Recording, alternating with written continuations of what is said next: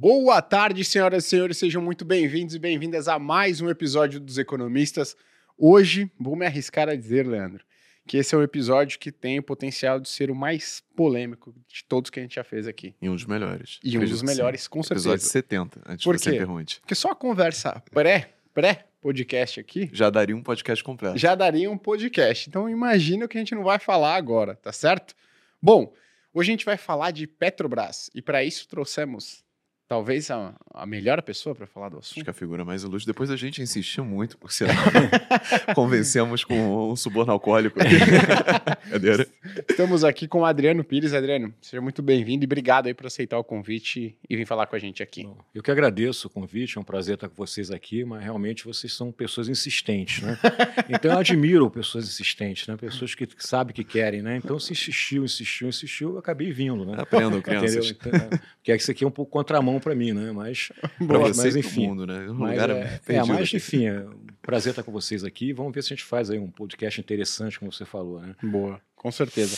Galera, existem alguns fatores que estão corroborando muito para que a gente acredite que a gente vai viver um momento de virada no ciclo da taxa de juros aqui no Brasil, que vai beneficiar muito a Bolsa, assim como sempre beneficiou e assim como sempre vai beneficiar. Inclusive, a gente vai fazer uma aula magna sobre isso, sobre quais ações podem ser beneficiadas, como que você pode se dar bem com isso, ah, no dia 24 de julho. Eu convido todos vocês a participarem, o evento vai se chamar Ações Fora da Curva, que vai ser justamente para a gente conseguir mostrar para vocês como que se analisa uma ação, como que se investe de forma profissional. Convido vocês já a participarem lá, tá? Pessoal, para quem não conhece o Adriano Pires, ele é sócio-diretor do Centro Brasileiro de Infraestrutura, CBIE, com mais de 30 anos atuando na área de energia. A última experiência dele no governo foi na ANP, né, na Agência Nacional de Petróleo, onde atuou como assessor do diretor-geral, superintendente de importação e exportação de petróleo e seus derivados.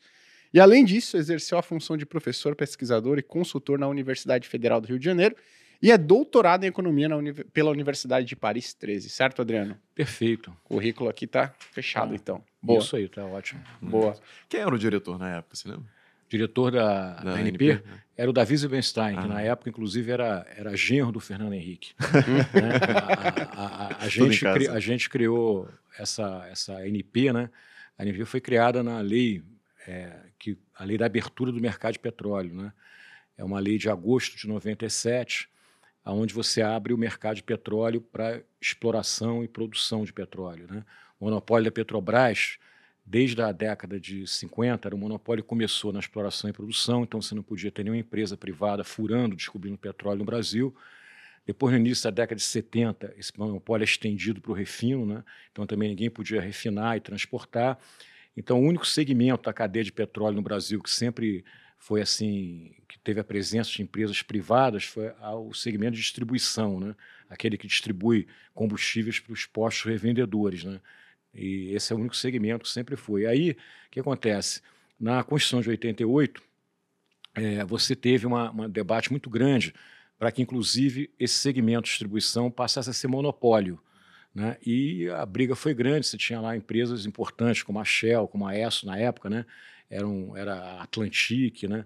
Eh, já tinha a Ipiranga, né? Eh, que eram as distribuidoras mais importantes do Brasil. Né?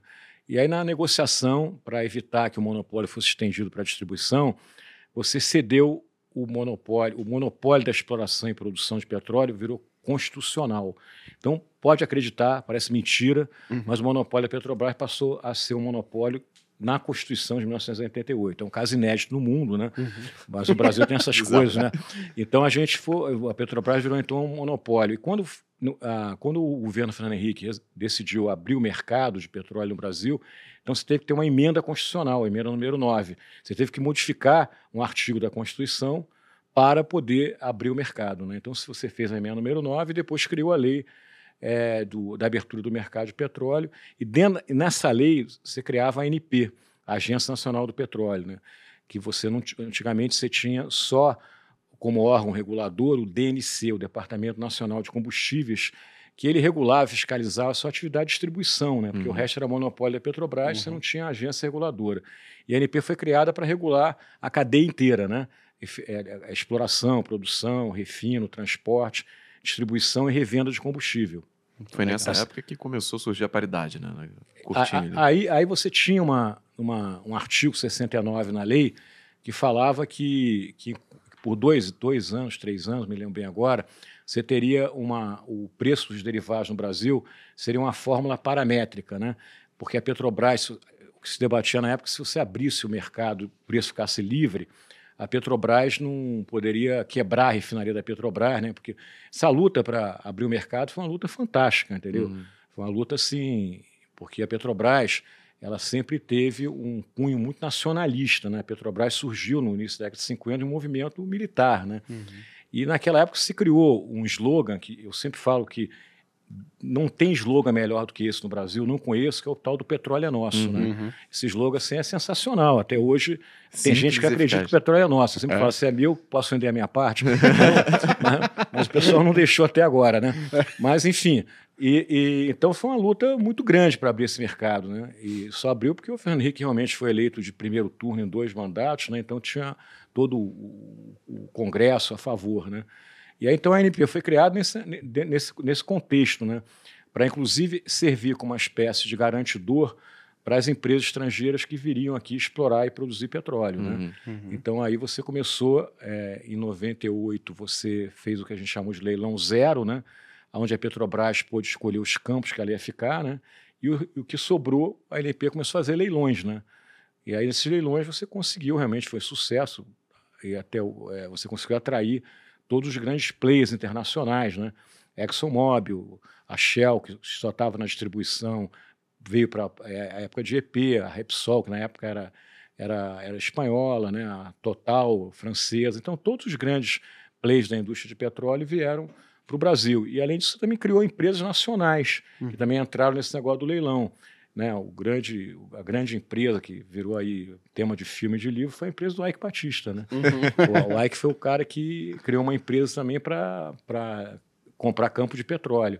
Então, essa é um pouco a história da ANP. A ANP, então, ela, ela foi criada nesse contexto. Legal. E aí, para capturar uma coisa lá atrás, mas que momento... Não, deixa eu fazer vai, uma observação aqui. Vocês estão falando, caraca, o Adriano aqui já deu para perceber que ele entende muito, né? E o Adriano, inclusive, para quem não sabe, ou para quem se esqueceu, porque vocês têm memória curta, o pessoal tem memória curta, uhum. né? O Adriano já foi convidado para ser presidente da Petrobras, certo, Adriano? Verdade. E todo mundo tem curiosidade. Eu abri, inclusive, uma caixinha de pergunta lá no meu Instagram falando: o que, que vocês teriam curiosidade de saber como é que é o convite? Tá. Pessoal, como é que é o convite? É por e-mail? É por telefone? Não. É um WhatsApp? Ô, Adriano, Olha, tudo essa, bom? Essa, essa, essa, história é bem legal, cara. Assim, é uma história que eu não vou esquecer, até porque ninguém esquece quando é convidado para ser presidente da Petrobras. Uhum. Né? A gente está falando da, das maiores petroleiras do mundo e a maior empresa de petro, de petro, a maior empresa brasileira, né? não é de uhum. petróleo, é uma empresa brasileira. Então, para a gente que trabalha há muito tempo nisso, você convidar esse presidente da Petrobras significa assim, você chegou no topo da uhum, história, né? Uhum. E, e aí foi uma, um convite muito interessante, porque eu estava aqui em São Paulo, dia 14 de março, véspera do meu aniversário, que é dia 15. E eu recebo um telefonema do, do então ministro de Minas e Energia, governo Bolsonaro, né? Uhum. o ministro Bento Albuquerque, e, e o chefe de gabinete dele fala assim para mim, Adriano, você tem que vir a Brasília com urgência. Eu falei, porra, eu falei, só, não dá para ser outro dia, não, cara, porque amanhã é meu aniversário. eu estou aqui, eu convidei uma opção de gente para um jantar. Cara. Eu não vou estar. Assim, pô, não dá para trocar o dia. Não, cara, é urgente, você tem que vir, pô, eu vou mandar uma passagem para vocês. Você pega, pega, tem que pegar um avião de 6 horas da manhã para Brasília. Eu falei, pô, me, me conta o que é que é. Eu falei, não, vou, não posso te contar, você tem que vir aqui. Aí peguei o avião e fui lá, né? Quando entrei no gabinete do, do ministro, ele pegou, fechou a porta começou com uma conversa lá, não, que a Petrobras está com problema, não sei o quê, o general que está de presidente atualmente tá, não está tendo um diálogo com, com o presidente Bolsonaro como ele gostaria. E naquela época você está vivendo né, um preço de petróleo muito alto. Né? Uhum. Lembra que a gente está falando aí de pós-pandemia e guerra da Ucrânia. Né? O petróleo chegou a bater 130 dólares. Né? Então uhum. foi uma coisa, era uma coisa que difícil. Né? E aí, eu, depois de uma hora de conversa, o ministro falou: Adriano, eu no final do dia é o seguinte, eu estou te convidando aqui que você, o presidente quer que você seja o novo presidente da Petrobras. Eu falei, você está de sacanagem. Podia ter falado no telefone, pô. Aí eu falei, não, não. Aí eu falei, pô, então o, ministro quer o presidente quer tomar um café com você amanhã. Eu falei, amanhã eu não posso não, cara. Porque eu tenho que voltar para São Paulo para jantar com a, meu aniversário. Então eu falo para eles, era uma quarta-feira para o presidente que sexta-feira pode dar.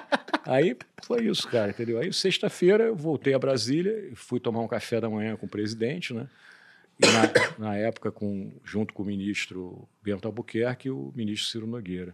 A gente tomou café lá, começamos a conversar, e o cara gostou da conversa, conversa muito interessante. O Bolsonaro era uma, é uma figura muito diferente, né? Uhum. É uma figura polêmica, mas muito diferente. É muito engraçado você conversar com ele, que ele tem muitas tiradas, né? É, é, é, ele, ele, ele, no final de ele, ele se parece muito com o Lula, né? É tudo populista, né? Tem essa veia do populismo. Esses caras populistas, eles sabem Tem umas frases feitas assim, né? frase feita e sabe, e sabe conversar de uma maneira muito direta e engraçada até, Uhum. né? E aí aconteceu que ele que né, ele demorou lá uns dias, ele falou que também tinha outras pessoas que ele estava olhando para ser presidente da Petrobras. Já jogou gatilho de escassez ali. Aí, né? aí, aí chegou lá e aí ele passou, sei lá, uns 15 dias, aí o cara me ligou, o cara te escolheu mesmo, cara. aí começou meu drama. É, começou o drama porque aí é, você estava lá faltando quatro meses para terminar o governo Bolsonaro, né? Um tiroteio gigante, né? E, e aí eu comecei a conversar com o Petrobras para ver como é que era isso. Você tinha lá a época da lei das estatais, né? Que, que o pessoal falava que eu tinha um conflito de interesse pelo fato de eu, de eu ser um consultor de 30 anos de indústria de petróleo. Então eu tinha muito cliente é, privado, né? Aliás, o CBE que você citou aí, o Centro Brasileiro de Infraestrutura, a gente tem uma coisa lá que a gente nunca teve cliente, nunca atendeu estatal nem governo. Uhum. Todos os nossos clientes, te- nos últimos 20 e poucos anos, 40 anos, são todos em privados, né? Uhum. E aí começou a dizer que eu tinha muito conflito de interesse, começou a- uma confusão lá. E para ah, você tem que, para acabar esse conflito de interesse, você tem que vender a empresa. Eu falei, ah, não dá, né, cara? Uhum. Até porque eu ia fazer um cavalo de pau da minha vida por três meses, Uhum. quatro meses, vender uma empresa que eu montei há 30 anos. Como é que eu faço com as pessoas que estão lá? E, até meu filho trabalha lá, minha filha, etc. Aí eu acabei é, desistindo, né? Uhum. da presidência da Petrobras na época. Falei com o presidente Bolsonaro: olha, não dá, porque realmente é, o, que, o que a Petrobras está exigindo, né? Hoje, se me convidasse, não tinha mais problema nenhum, tá? Que a lei estatal foi, Uhum. foi o ministro Lewandowski, antes de sair, deu uma liminar acabando com essa história da lei estatal. Então, hoje eu poderia ser presidente da Petrobras sem, Sem vender problema. a empresa. Aham. Mas, enfim, mas naquela época eu não podia, né? Uhum. Então eu sempre falo o seguinte, cara, tem na vida tem momentos que são interessantes, né? Às vezes o cara te faz um convite na hora errada. Uhum. Uhum. E você tem que entender isso, né? Então você tem que deixar um pouco a vaidade de lado e falar, olha, não dá para mim, porque eu vou ter que é, sacrificar outras pessoas, que eu vou sacrificar todo um trabalho anterior, mas a vontade que dá de você assumir, né? Porque, Uhum. volto a dizer, o cara está te convidando, não era para presidente de uma empresa qualquer, era presidente da Petrobras, né? Mas eu teve- tive também alguns amigos né, que sabiamente me orientaram, sai fora desta porcaria, que você vai se ferrar, entendeu? Então, Tem assim, ali. e aí... Depois, Nada né, como amigo aí depois, né, mas- depois tomando ba- bastante vinho, né? A gente chegou à conclusão, é, realmente tem que sair fora disso, cara. Isso vai dar merda na minha vida, entendeu? Então, assim, acabou que então... Mas eu fiquei super feliz na época, entendeu? Mas eu acho que você saiu por cima, assim, fica com aquela impressão de, pô, eu neguei ser presidente da Petrobras. Você sabe que isso é verdade, porque você sabe que eu, eu, eu, eu, eu mexo com Petrobras há muitos anos. Muita gente acha que eu já trabalhei na Petrobras. Eu nunca trabalhei na Petrobras. Uhum. E, e- e uma galera lá, da, quando eu recusei, a, por essas razões que a gente co- conversou aqui, a presidência da Petrobras, tinha uma galera na Petrobras que falou assim: pô, Adriano, pelo menos é o seguinte, você vai ficar na história da Petrobras. Por quê? Porque você foi o único brasileiro que recusou ser presidente da Petrobras. Olha. Presidentes agora. vários, né? Entendeu? Então, assim, isso é um troféu, não deixa de É, ser, né? Exatamente. É, um A gente pode troféu. fazer o troféuzinho pra ele. É, né? É verdade. A gente pode Entendeu? fazer. Mas, enfim, foi bacana. Foi, e as conversas com o presidente Bolsonaro foram, assim, muito, muito engraçadas, muito interessantes, entendeu? Mas, enfim. Legal, pô. Pô, Você ia fazer uma pergunta, eu te interrompi aqui, mas para fazer esse adendo. Então, eu ia perguntar, era. o- Você tinha aquela época que você falou o, o monopólio da, da Petrobras no refino na produção, e aí ela começou a fazer leilão com a ANP. Qual foi a transição de uma coisa para outra? Assim, na minha concepção, sou leigo, tem um, tem um monopólio, só eu posso explorar, só eu posso fazer as coisas. Do nada tem um leilão para empresas estrangeiras É. virem explorar aqui. Então, foi assim, né? Primeiro, vamos, vamos andar um pouquinho para trás. Como eu te falei anteriormente, que o Petrobras tinha um monopólio de exploração e produção na década de 50. Aí não achou petróleo. Então, peraí, como é que justifica você ter uma empresa estatal que foi criada para achar petróleo e não acha petróleo? Eu estava o Roberto Campos, né, que fazia ótimas frases, tinha uma frase genial, que ele falava que a Petrobras era a única empresa eh, de petróleo no mundo monopolista de um produto importado. né? então, era, era a Petrobras. Aí, para justificar o monopólio, o cara, o governo resolveu estender o monopólio para o refino. Uhum. Então, você não podia mais ter empresa privada refinando no Brasil e se fez muito investimento em refino, se chegou até autossuficiência em refino no Brasil. Isso na década de? Isso na década de 60. A última grande refinaria feita no Brasil, tirando essa Abreu Lima, que foi a sacanagem, Lava Jato, etc., uhum. foi a refinaria aqui de São Paulo, Paulínia, que é uma refinaria de 400 mil barris, é a maior refinaria brasileira ainda hoje. E aí depois você começa a ter o primeiro choque do petróleo, e aí você começa a, a, a perceber que o Brasil não tinha petróleo em terra, mas tinha petróleo no mar. Uhum. Aí começa a furar, e a partir de 75, né, você faz um plano de, de, de, exploração na bacia de Campos e começa a achar. A primeira grande bacia produtora de petróleo no Brasil foi a bacia de Campos. Uhum. Só quer dizer que a Petrobras, sozinha, não estava conseguindo tirar o petróleo que o Brasil precisava para ser autossuficiente, né, para ser um grande player no mercado internacional Esse era um problema, petróleo. Assim, da balança cambial, né? É, e tudo, né? Então, assim, aí se resolveu no governo, falei que não, a gente tem que abrir esse mercado, porque não faz sentido a gente ter uma empresa monopolista que ela sozinha não dá conta do recado. Uhum. Aí você abriu o mercado e criou a NP, como eu te falei. O que acontece? Como é que foi a transição? Você pegou, Petrobras explorava, era dona de todas as áreas de exploração de petróleo no Brasil. Aí, em 98, a lei de 97, né? a lei que abre o mercado e cria a própria NP. Em 98, a gente fez, acho que eu falei até anteriormente aqui, o tal do leilão zero, rodada zero.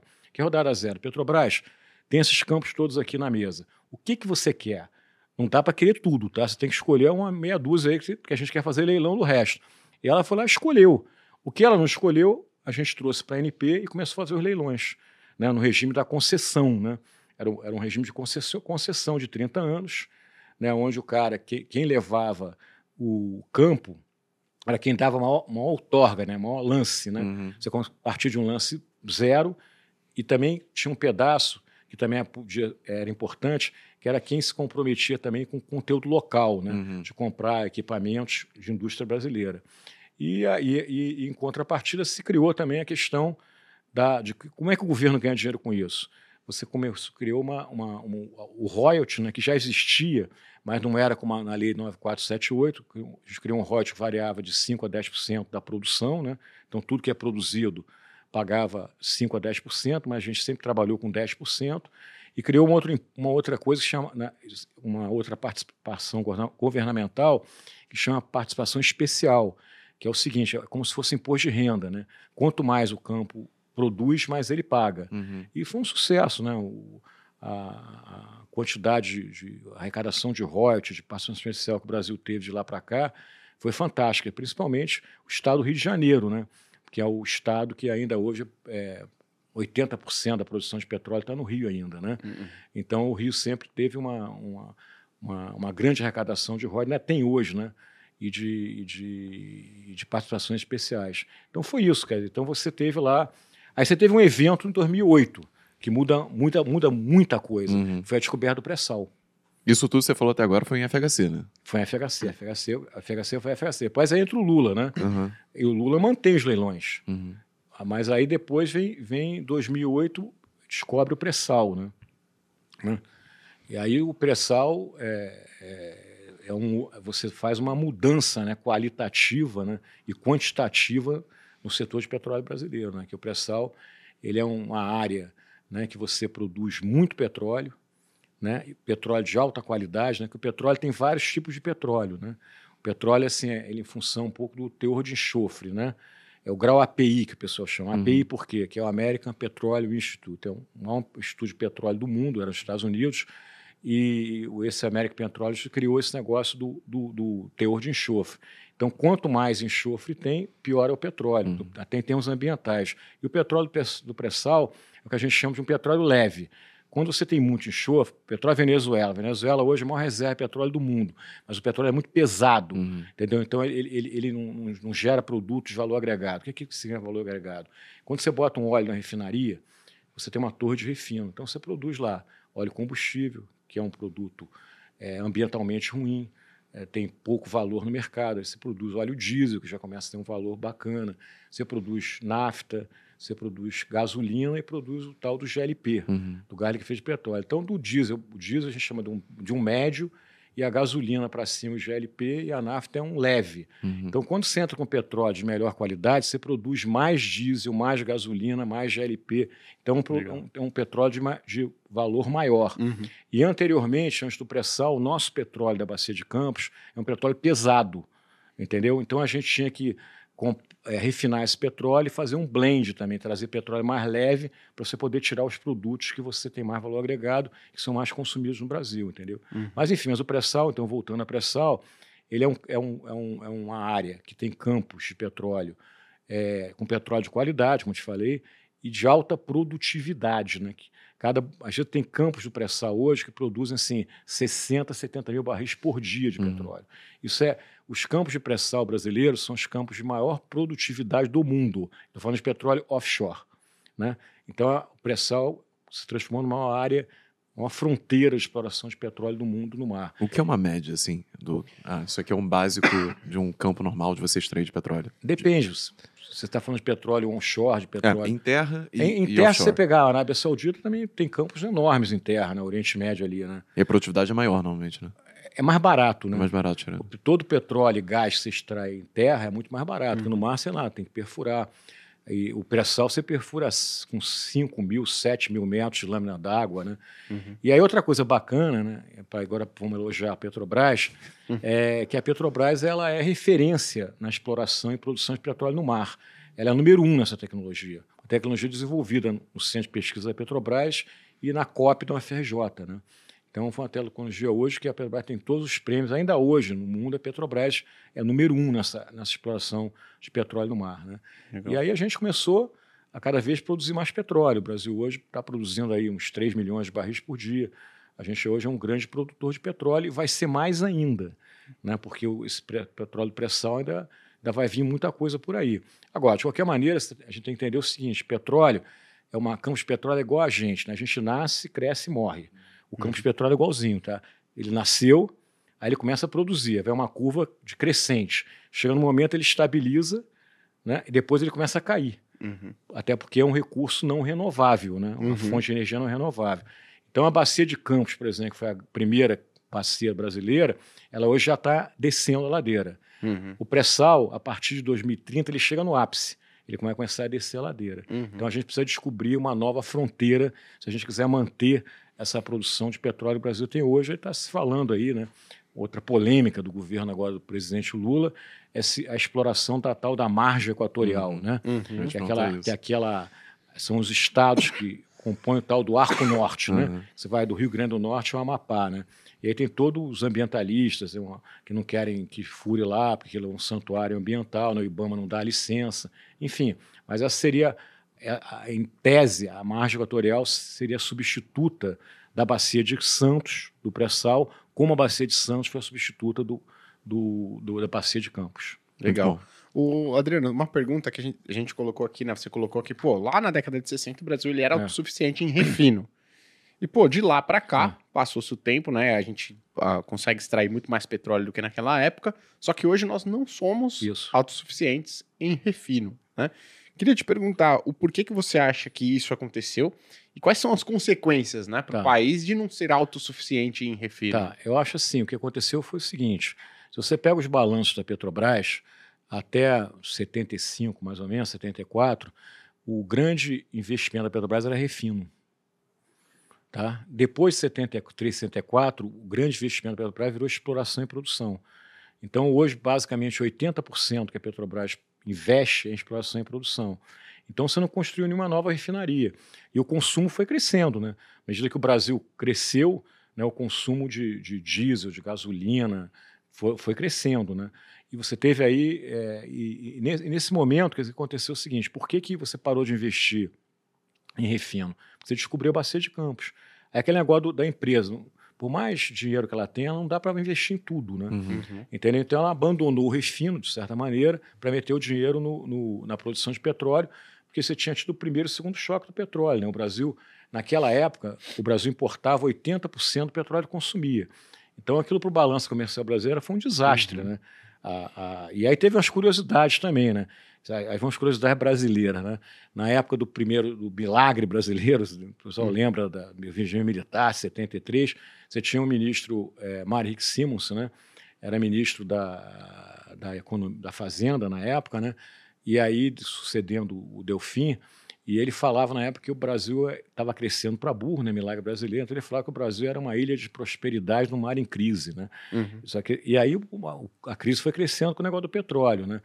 E aí a gente é, é, começou a ter problema, né? porque o, o, grande derivado que a gente consumia no Brasil era a gasolina. Uhum. E as refinarias do Brasil foram todas construídas para produzir muita gasolina e menos diesel, menos tudo o resto. E aí, para começar a resolver o problema de balanço de pagamentos, o que, que, que, que o governo fez? O governo aumentou o preço da gasolina e manteve o diesel baixo. É, o que, que o mercado fez? Todo mundo foi para o diesel. Então você teve movimento na época que o pessoal chamou de dielização da frota. então você tinha nas cidades, assim, por exemplo, caminhões que entregavam mercadoria, era gasolina, e virou tudo diesel. Né? E, e aí também o que acontece? Aí começa a consumir muito diesel. Aí o diesel passa a ser o principal derivado do Brasil. Até porque também naquela época, para você enfrentar o, o, os choques do petróleo, é, foi criado o álcool, né? O Proálcool era para substituir a gasolina, né? Uhum. Até hoje, né? Uhum. Agora, agora é mais álcool, agora é, é etanol, etanol. né? Porque deu merda com o Proálcool, mudaram o nome. é, aí, aí, é, enfim, aí você começa a consumir muito diesel. Aí que é qual a história? Ah, peraí, como é que a gente para de importar diesel? Aí eles fizeram um programa que eles derrubavam gasolina no diesel na torre de refino e, e, e subia com um pouco de óleo combustível. E, e aí aconteceu um fenômeno interessante, que até então o diesel brasileiro não era inflamável.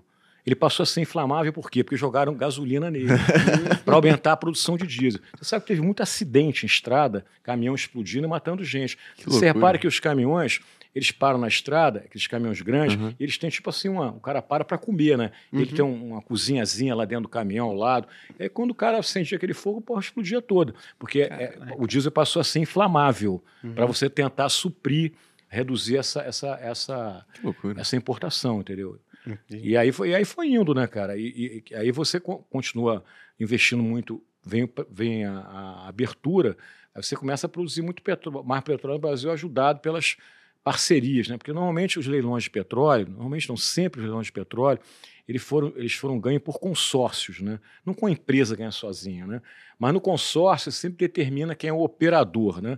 Você tem a empresa que vai operar, aquela que vai mexer lá, furar, e as outras são sócios. Petrobras, sempre nos, nos leilões, ela, ela, teve destaque como operadora. Né? Então, ela, hoje ainda ela opera a maior parte dos campos é, de, de, de, de, produção no Brasil, seja no, no pós-sal ou no pré-sal. Uhum. Tá? Então, isso é, é, é aconteceu normal, né? Porque o cara queria se associar a quem conhecia mais a, a geologia, a uhum. geofísica é, da região. País. Mas aí vai avançando, o consumo vai, vai, vai, crescendo de derivados e cada dia você ficou mais dependente de, de, de refino, né? Uhum. E aí eu acho, eu, Adriano, acho o seguinte, quando foi feita a 9478, que é a tal da lei da abertura de 97, você tinha lá, abriu o mercado todo, abriu o refino também. Uhum. Então qualquer empresa privada podia construir uma refinaria no Brasil. É, basta, bastava ir na ANP lá e apresentar lá o projeto, licença ambiental, né, que a refinaria é um negócio também que tem um risco ambiental muito grande. Né? E, curiosamente, quer dizer, é, é, nenhum, você não teve um avanço no refino como você teve no EIP. Você pega o EIP, os leilões trouxeram, como a gente falou, muita empresa para o Brasil. E o refino nunca deslanchou. Demorou a deslanchar, mesmo depois que abriu. Lembro que teve primeiro um período de transição lá dos para a Petrobras se adaptar. No, fim, no, último ano de Fernando Henrique é que abriu o refino para o privado. Aí vem Lula, né? Uhum. E aí vem Lula, vem PT, e aí você começa uma política de quê? É de segurar preço, né? Uhum. E aí você afasta o investidor, né? Porque o cara não pode entrar no setor onde o governo controla o preço. Né? Uhum. Então, das, então, eu acho assim, se você tivesse feito uma política mais de mercado, aonde você desse mais segurança a, a, quem fosse botar dinheiro no refino, ficar com essa espada na cabeça, será que você vai intervir, não vai intervir no preço? Eu acho que você teria chamado empresas privadas para investir em refino e provavelmente o Brasil hoje não seria importador de derivados. Uhum. Porque, da mesma maneira que os privados ajudaram a gente a produzir 3 milhões de barris por dia. Da Petrobras, quando, a gente, quando o governo Fernandes abriu o mercado, a Petrobras produziu 700 mil barris. Uhum. Tá certo?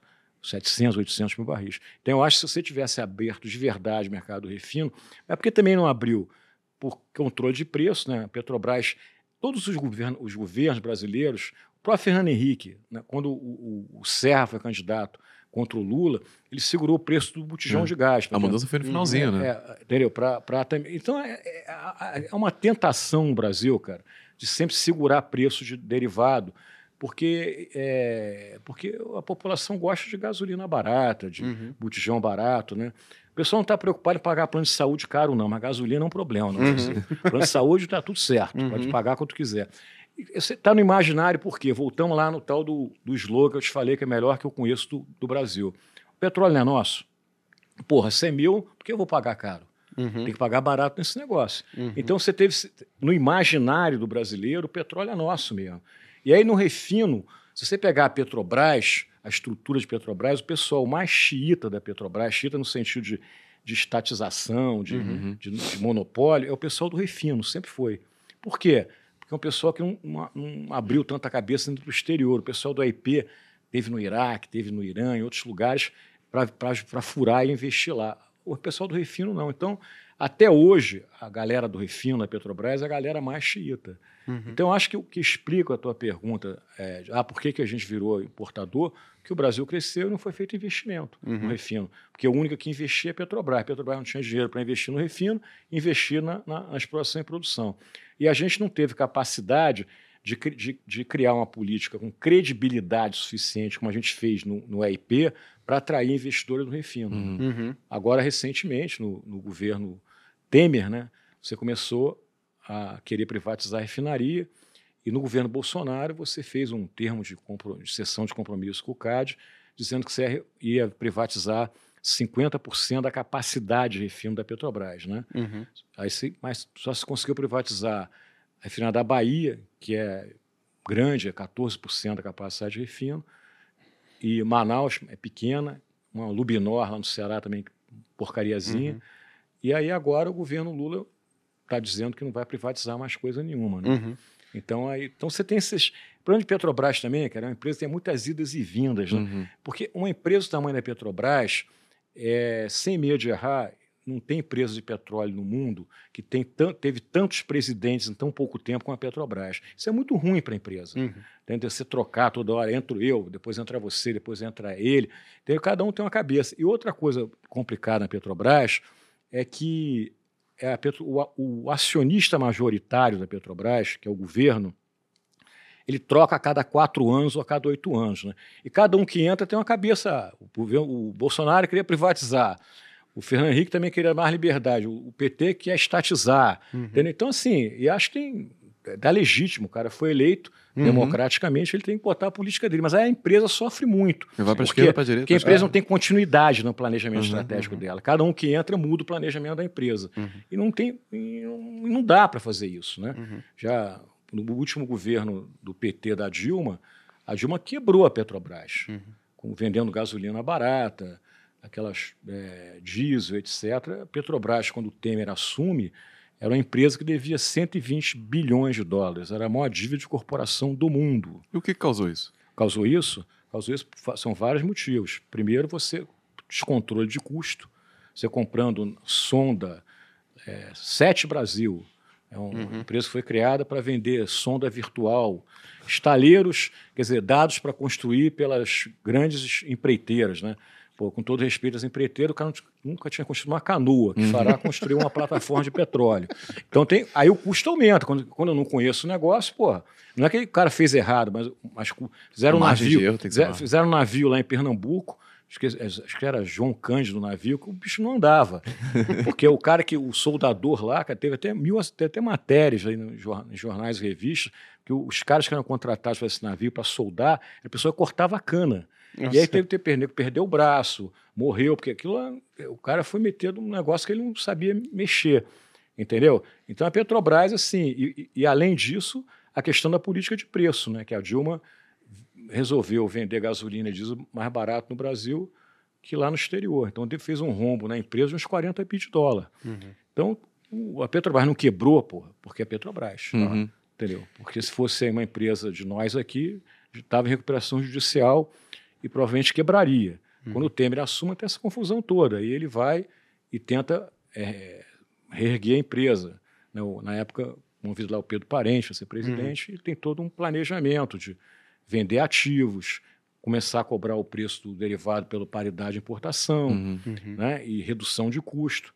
E aí a coisa vai voltando para a normalidade. E, no governo Bolsonaro você tem uma continuidade dessa política. Uhum. Então hoje a Petrobras é uma empresa saneada, econômica e financeiramente. Hoje a Petrobras, se você pegar os indicadores econômicos e financeiros da Petrobras, elas são semelhantes ou até melhores que muita empresa.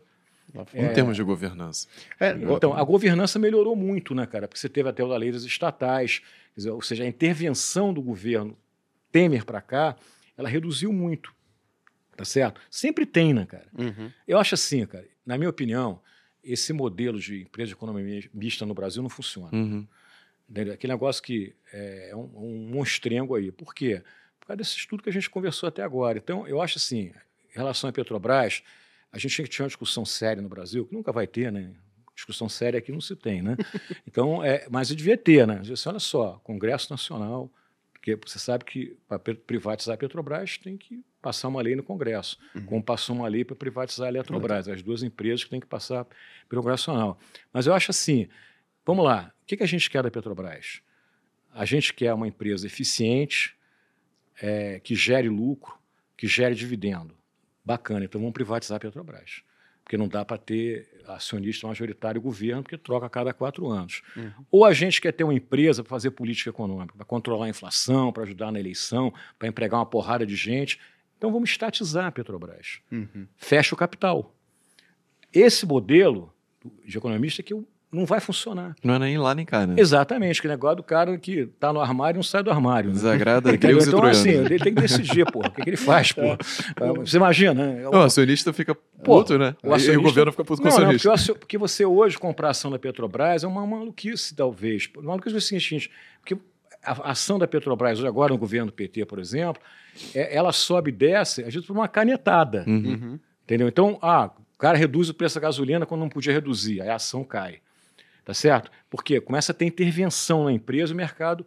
Então, a ação da Petrobras, ela não funciona como uma ação de uma, de uma Shell, de uma ExxonMobil, que, que, que o, o- o desempenho dessas ações é função de gestão, função do mercado. Então, quando o petróleo está caro, como estava no governo Bolsonaro, por exemplo, em 22, pô, as empresas de petróleo fizeram um lucro fantástico. Uhum. Por que fizeram lucro? Porque petróleo caro, o cara tem muito lucro. Aí, aí você, o Brasil é tão surreal, é tão esquizofrênico, que a, a gente, Petrobras fez, foi o maior lucro de petróleo no mundo. Uhum. E o pessoal ficou chateado pra caramba. Jornalista, é um absurdo É. Petrobras ter lucro. Pô, como é que pode Petrobras eh, dar esse Sendo dividendo? que o maior acionista Quer é o dizer, governo. É, né? é uma, é uma- é uma vergonha Petrobras Fora imposto, né? Fora É, Eu imposto. acho vergonha é a Petrobras dar prejuízo, como deu na Dilma, Ah. entendeu? Mas o fato é que você vê a mentalidade das pessoas, entendeu? Uhum. Por que a Petrobras deu tanto dinheiro para tanto dividendo? Primeiro, o petróleo foi a 100. E segundo, o, custo de exploração do pré-sal é muito baixo. É um custo dos mais. Você pegar as petroleiras grandes, é, assim, é, tipo Petrobras, ninguém tem hoje um preço de, de- um custo de exploração tão baixo como Petrobras. Não estou não tô comparando uma Sal de Aranco, Uhum. é diferente. Estranho, Estou né? falando da, da, da galera que não está na OPEP, É, lá né? também você tá com uma falando no de, chão. falando de vai- Shell, de Repsol, de ExxonMobil, de Chevron, Chevron. de Total, entendeu? E aí a Petrobras fez um lucro danado mesmo, porque tinha que fazer. Não... Uhum. E, fora isso também, para ajudar a Petrobras, o, o governo manteve a política de paridade de importação. Ah. Então, você pagava o, o que o, o que o mercado internacional determinava. E aí a pessoa ficou chateada pra caramba. Do dia eu estive em Brasília, cara, numa reunião com os senadores aqui, não vale a pena citar nome, né, porque isso é problemático. Mas assim, aí chega um senador e fala assim: você não acha que é um absurdo a Petrobras pagar esse dividendo desse lucro todo? Eu falei, senador, um absurdo, uma vergonha dá prejuízo a uma empresa de petróleo. Agora você pode ficar tranquilo, que daqui a seis meses vai começar a dar prejuízo. Você vai ficar feliz da vida. Pode, pode dormir tranquilo. Entendeu? Mas agora, fazendo o papel de advogado do Não, povo. Eu queria fazer uma pergunta antes que eu tô Faz, guardando faz. aqui, porque é o seguinte: tem muita gente que reclama, pô, mas não dá pra gente praticar o preço aqui interno com paridade internacional. Mas assim, tem o fato que a gente não é autossufici- autossuficiente em refino.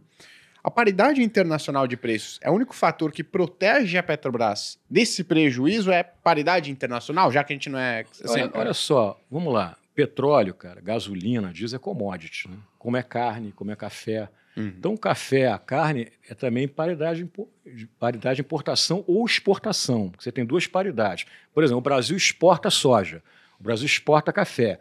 Então, a nossa paridade é a paridade de exportação. O que, que significa? É o preço lá fora menos frete. Uhum. Uhum.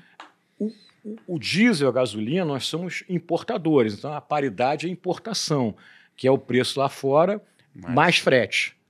Tá? Isso em qualquer lugar do mundo, por desenvolvido, tirando a Venezuela, porra, funciona assim, porra.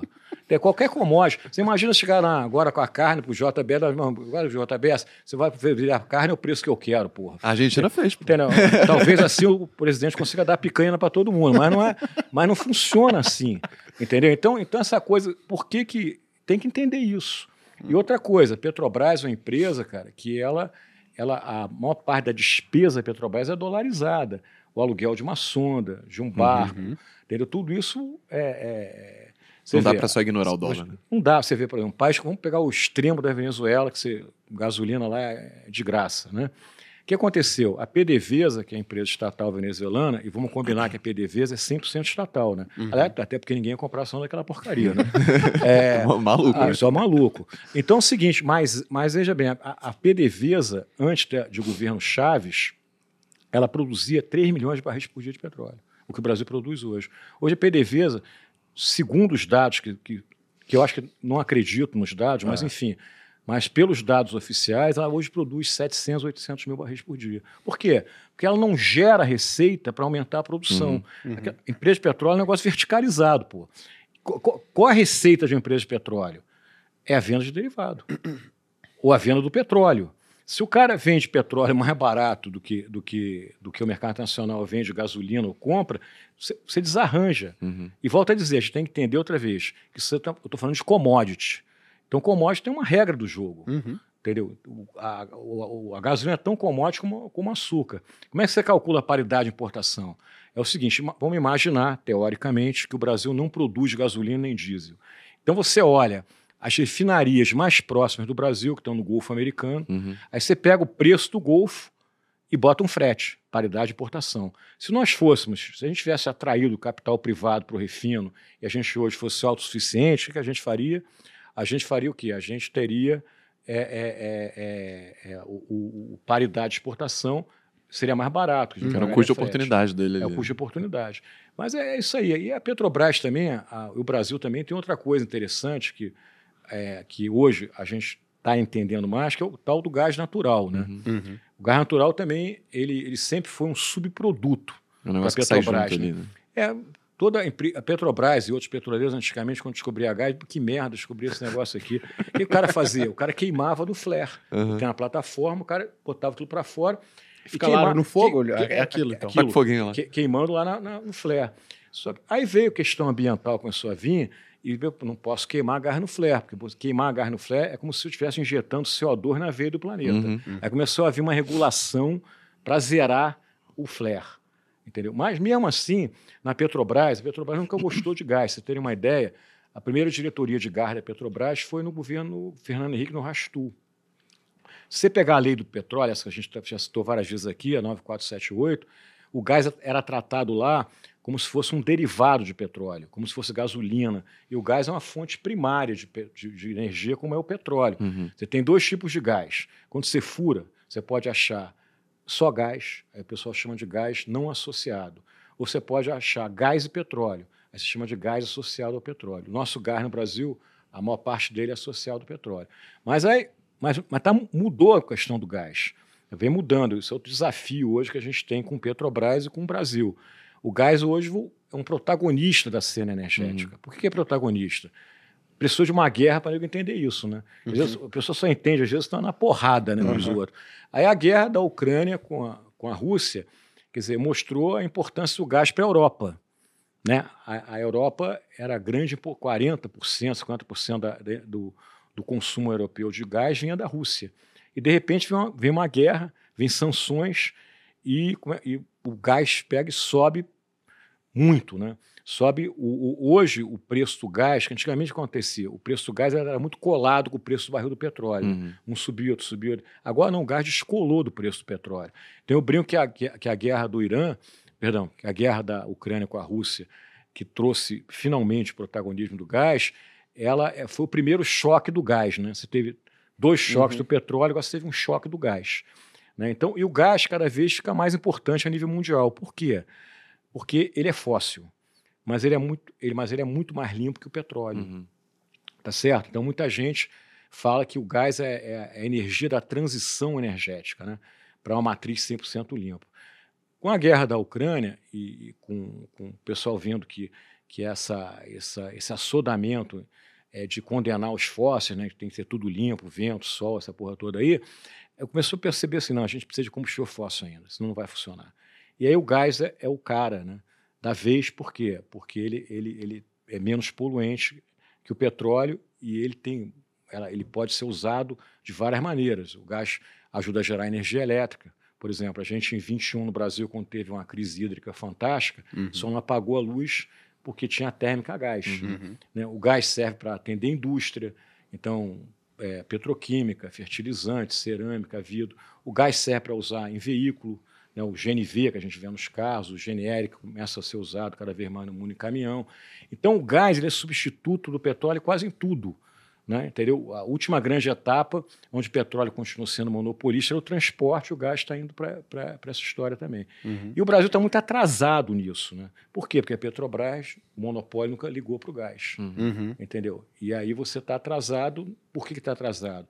Porque você não tem é, é, infraestrutura de gás no Brasil. O gás... Você... Gasoduto? Gasoduto. Uhum. Exatamente. Você não tem gasoduto no Brasil. Petrobras, o monopólio Petrobras só fez um grande gasoduto que foi o Brasil-Bolívia, né? Uhum. E o Brasil não tem gasoduto. Ah, o Brasil tem menos gasoduto que a Holanda, porra. Que a, que a Argentina, que é uma, do lado. Não tem menos gasoduto que a Argentina, é sacanagem, né? Uhum. É, mas, enfim. Mas Será tem... que a maior parte deve vir aqui do Sudeste, né? Pois é, não, agora o governo quer fazer um gasoduto lá da Argentina pra gente. Não, não tem aqui, quer fazer um pro Kirchner, lá, o... É. Kirchner não, pro é o Álvaro Fernandes. Entendeu? Da trazer de vaca Não tem aqui no. Não, não. Foda-se o Brasil, vamos fazer o da Argentina. É genial isso. Mas isso é o Brasil. Então, uhum. eu acho que o Brasil hoje tem um desafio, e Petrobras é um elo importante nesse negócio de, de do gás natural, né? Uhum. Que, é, não, não dá para o Brasil ficar com o consumo de gás natural que tem hoje. O Brasil tem muito gás. Uhum. O Brasil tem gás no mar. No mar, por exemplo, tem outra curiosidade interessante, que, como eu te falei, quando você tira o petróleo brasileiro no pré-sal, sai gás também. O que, que o cara faz com o gás? Como não tem infraestrutura para transportar esse gás para o litoral, e automaticamente não cria mercado, você reinjeta esse gás. Uhum. Então, você, como se devolvesse Porra. ele para a natureza. E aí, para a empresa de petróleo, não é um mau negócio. Por que, que não é um mau negócio? Porque quando você reinjeta o gás, você dá pressão no campo, você produz uhum. mais óleo. Uhum. Só quer dizer que isso poderia ser feito com água, como sempre foi, em vez de gás. Tá? Então, hoje você reinjeta 70 milhões de barris, perdão, 70 milhões de metros cúbicos por dia de gás, mais que o consumo brasileiro, sei lá, quase, entendeu? mais que o Brasil importa, é uma quantidade gigante. Então, tem que resolver esse problema, reinjetar menos. Então, tem, tem, então, tem um, o gás é um, quase um papel em branco. Já se tentou fazer coisas, por exemplo, te falei que na Lei 9478 o gás era tratado como um derivado de petróleo. Aí você já teve duas leis do gás, uma, recentemente no governo Bolsonaro você aprovou a segunda lei do gás. Mas são, a gente vê que são leis capengas, né? que, não, que não, não vão no cerne da questão. E a minha preocupação agora é o seguinte: uma coisa interessante que tinha existido no governo Bolsonaro é o tal do TCC, que a gente já falou aqui também, que era o termo de cessão de compromisso para vender refinaria, por quê? Para dar mais concorrência, né? vender 50% da capacidade de refino. E tinha o TCC do gás que é para ajudar a desverticalizar a indústria de gás. Então a Petrobras tinha que vender, por exemplo, as, tra as transportadoras de gás.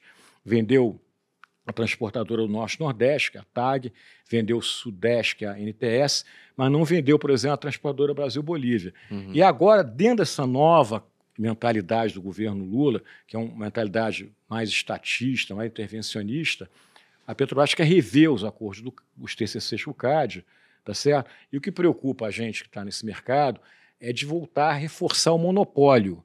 E na hora que você volta a reforçar o monopólio, significa o quê? Menos investimento privado, uhum. entendeu? É, e a gente vai voltar àquela história lá para trás que a gente não gostaria de ver mais. Uhum. Vamos ver. Eu acho que, eu espero que não aconteça dessa maneira, né? Uhum. Eu acho que o Cádio, inclusive, quando ele deu o TCC, ele achou, concordou que monopólio não é uma coisa boa para ninguém. Uhum. Monopólio é ruim para todo mundo, cara. Seja monopólio privado ou monopólio público. Monopólio é um troço que não, não é legal. Uhum. Agora, rever o TCC significa que agora o monopólio vai voltar a ser legal, vai ser bacana outra vez? Uhum. Espero que não seja isso. Então, é um trabalho que a gente vai ter que acompanhar. Mas, enfim, esse desafio do gás é grande para o Brasil hoje. E o governo tem tentado vários planos. Esse governo novo agora está elaborando outro plano, o tal do gás para empregar, e vai ser um plano aí que parece que tem um, algo diferente, algo interessante, que é você criar. Aí vamos voltar um pouquinho para trás. Quando você descobre o pré-sal, você, o governo fala assim: olha só, contrato de concessão não serve mais não, porque o pré-sal é uma coisa que tem menos risco e vai dar petróleo para caralho. E aí, bom, vamos o seguinte: vamos mudar, vamos criar um modelo da partilha. Uhum. Qual a diferença da partilha? Então, toda a área do pré-sal, quando você faz leilão, o modelo é partilha. Toda a área fora do pré-sal, o modelo de concessão é o modelo de concessão em vez de partilha. Então, você tem aquele chamo da picanha azul que é, que é a coisa do pré-sal. Uhum. É, o pessoal gosta de picanha, rapaz. é bom. É, Pô, mas não é o melhor corte, não, eu, eu coisa acho que é, que é bom, né? É, então, então, a picanha azul. Então, é, é, o que, que é a diferença, a grande diferença da partilha para a concessão? Lembra concessão? Você tinha o royalty e você tinha a participação especial e quem ganhava era quem oferecia mais dinheiro pelo campo. Uhum. No botar a partilha é diferente. Você já estipula uma, uma, uma, uma outorga fixa. Ó, quem quiser concorrer aqui tem que dar 10 bilhões de reais. E o que, que determina quem ganha? É quem dá mais óleo e gás para a União. Uhum. Tá certo? Então, é o excedente que o pessoal chama, né? o excedente de óleo e de gás, que é o quê? Se você produz 100 mil barris de petróleo, se para produzir 100 mil custa 30 mil barris, você vai dividir esse excedente, os 70, com a União. Quem der mais excedente para a União, ganha o campo. Tá certo? E, pra, e pra, quando foi criada a partilha, se criou uma nova estatal, né, que também o Brasil adora criar estatal, Uhum. que é a tal da PPSA. Uhum. Que é, que é, que é- qual é a função da PPSA? Representar o governo nos contratos de partilha, para ver se o cara não está fazendo sobrecusto para dizer que o excedente é menor. Hum. Então, ela fica ali, ela, teoricamente, fica auditando. E ela também, a PPSA, ela recebe o óleo e o gás do, do, do consórcio que está explorando aquele campo. E ela pega esse gás, esse óleo, esse gás, venderia, vende em leilão e esse dinheiro vai para o Tesouro Nacional. Uhum. Então, é uma empresa 100% estatal. Então, e o o da governo concessão também vai pro tesouro? Desculpa. Também vai, a outorga vai para o é para Tesouro. Petrobras, É, tesouro, o, tudo que, o União. que não vai para o Tesouro direto é o royalty. Né? O royalty Aham. é dividido entre União, Estados e municípios. Né? Uhum. E a participação especial também. Mas aí a PPSA, como uma empresa 100% estatal, o governo, esse governo agora, do Lula, eu acho que está de maneira acertada, ele está pretendendo fazer política pública com a, com a PPSA. Aí sim, fazer política pública com a PPSA eu acho válido, porque é 100% estatal. O que não dá é fazer política pública com a Petrobras, porque ela tem acionista privado. Eu não mexer com o meu dinheiro, com o seu de quem compra ação. Uhum. Então ele quer pegar esse, esse, esse gás que a PPSA tem direito, né, esse petróleo que a PPSA tem direito, que ela quer fazer. Como está reinjetando muito gás, como tem, ele quer fazer o quê? Uma troca, né? PPSA dá petróleo e as empresas dão mais gás para a PPSA. Uhum. Aí você consegue trazer mais gás para o Brasil. O gás no Brasil é muito caro Uhum. ainda hoje, né? O gás no Brasil é um bo- problema também de você não tem gás barato no Brasil, né? Porque o gás brasileiro a maior parte é no mar e o gás no mar é mais caro. O gás da terra é mais barato, mas a gente produz muito pouco gás na terra ainda. Mas de qualquer maneira, quer dizer, é uma é uma tentativa, né, de usar uma empresa 100% estatal para você tentar aumentar a oferta de gás eh, no Brasil. E, e o governo está muito de olho que outro, outra coisa que a guerra da Ucrânia trouxe é que o governo brasileiro despertou para um problema seríssimo que a gente tem, que é a falta de fertilizante. Né? Uhum. 80% do fertilizante nitrogenado que o Brasil usa vem da Rússia, vem do Canadá, é importado. E, a- e o gás é, uma, é fundamental para produzir é, fertilizante barato. né? Por isso que a Rússia produz, Produz. fertilizante Você acha que barato. se não fosse o gás, a gente estaria produzindo aqui? Oi? Se a não gente, fosse o gás, a gente estaria produzindo aqui? se não fosse, perdão, Se não fosse o problema do gás ser caro a gente pode, a- que, se a gente tivesse mais gás, podia estar produzindo. Porque a única maneira que tem de, ba- de baixar preço que eu conheço é aumentar a oferta. né? Uhum. né? Eu digo no Brasil hoje. Vou cara, dar uma canetada. No Brasil hoje. não, no Brasil é assim. No Brasil hoje, é, nenhuma lei vale, né? Hum. Faz lei, agora você tem uma lei da Eletrobras que foi aprovada no Congresso para fazer 8 gigas de termoelétrica. Aí, ah, não serve essa lei, não. Aqui no Brasil é a lei que pega, a lei que não pega. Lei né? É, a lei não é, pegou. Essa lei não pegou. Não pegou. Tem a, a, lei da estatal, que nem vai lá e derruba. Então, assim, é, eu brinco no Brasil, para falar isso de oferta e demanda, a única lei que ainda está funcionando no Brasil é a lei do Newton, né? que é a lei da gravidade, o resto não. Então, o resto não funciona aqui, não. Uhum. Até aquela do passado é incerto no Brasil, né? Uhum. E, e, aí, no caso do gás, evidentemente, que o grande desafio que a gente tem é aumentar a oferta, né? Uhum. Porque se aumentar a oferta, a tendência é a molécula é, reduzir de preço, né? Então, a gente aumentar a oferta e, e também trazer nova infraestrutura. Não adianta aumentar a oferta se não tem como levar o gás até o consumidor. Né? Uhum. Esse é um problema que você tem com linha de transmissão também, né? Um amigo meu trabalha com isso. E... É, linha de transmissão é tipo, é tipo exatamente gasoduto, né? É. Quer dizer, uhum. em vez de transportar molécula, transporta elétron. Né? Uhum. Mas é, isso é, isso é tema para outro podcast. até porque. Pra, até, entrar no setor isso, elétrico. Esse é outro né? podcast, porque isso aí, meu amigo, é, é, é genial, porque não falta dinheiro para construir linha de transmissão no Brasil, mas não tem dinheiro para construir gasoduto. Por que será? não sei. Mas, mas isso é assunto para outro. Né? Por quê? Porque linha de transmissão é bacana porque transporta vento e sol, uhum. tá certo? E o, gasoduto é uma merda porque transporta gás, é combustível fóssil, uhum. entendeu? Mas aí agora tá a moda do hidrogênio. Tem que pegar carona no hidrogênio agora. Não, galera, olha só. Vamos fazer gasoduto, que depois o gasoduto do gás vai servir para transportar hidrogênio. Pode oh. ser, com esse argumento, a gente começa a construir gasoduto. Quem sabe, né? Vamos aguardar. Boa, Adriano, uma pergunta boa aqui. Porque, então, a gente está falando aqui de, pô, aumentar a capacidade de refino ou a produção de gás aqui mais barata, é. né? Da, aqui da Petrobras. E aí a gente vê uma diferença aqui entre duas linhas de pensamento. Algumas pessoas falam, pô, vamos abrir então mercado de refino aqui é. para outros players, isso. né? Um mercado privado, que isso daqui vai aumentar a eficiência e tudo mais. E tem um outro, uma outra ala que fala o seguinte: não, quem tem que tomar conta aqui, quem tem que investir em capacidade de refino é a Petrobras, né? Qual que é o problema, a vantagem e desvantagem de cada um desses aqui que você Eu, eu acho que Petrobras investir só tem desvantagem. Hum. Petrobras tem um, um, lugar que ela tem que botar cada vez mais dinheiro, que é a exploração e produção, que é onde ela tem as taxas de retorno muito grandes. Uhum. Empresa de petróleo ganha muito dinheiro explorando e produzindo petróleo. É ali que está a taxa grande. Lógico que tem que descobrir, né? Uhum. Porque como a gente sabe que exploração é uma atividade de alto risco, tanto que nenhum banco financia atividade de exploração de petróleo. É risco da empresa. Mas se o cara achar também, aí tem tá dinheiro que não acaba mais, né? Uhum. né? A gente tem filmes fantásticos de petróleo. O petróleo é aquele negócio que você fala, petróleo, cara, foi a. você, quer contar a história do século XX? A melhor maneira de contar é o petróleo. Né? O petróleo esteve envolvido no, no, progresso, nas guerras. E por que isso? Porque a maior indústria do século XX foi a indústria do automóvel. E o automóvel só foi uma indústria do século XX porque você tinha petróleo abundante e barato. Senão uhum. não teria sido. Agora mudou, tá certo? Então, esse negócio do refino, eu acho assim: a Petrobras tem outras coisas mais importantes para fazer do que refino. Refino é uma indústria, cara, é uma fábrica. Uhum. Tá certo? Não tem mistério nenhum, não tem tecnologias fantásticas como tem a coisa de furar lá na porra do mar a, uhum. 7, metro, a 7 mil metros de lâmina d'água. Então, eu acho assim: esse TCC era interessante, por quê? Porque a Petrobras tem refinarias no Brasil inteiro. E o TCC fala assim: olha, Petrobras, você vai ficar com o Rio São Paulo, que é o filé mignon, e vai vender Pernambuco, é, é, Minas Gerais, é, Bahia que vendeu, Manaus que vendeu, Paraná e Rio Grande do Sul.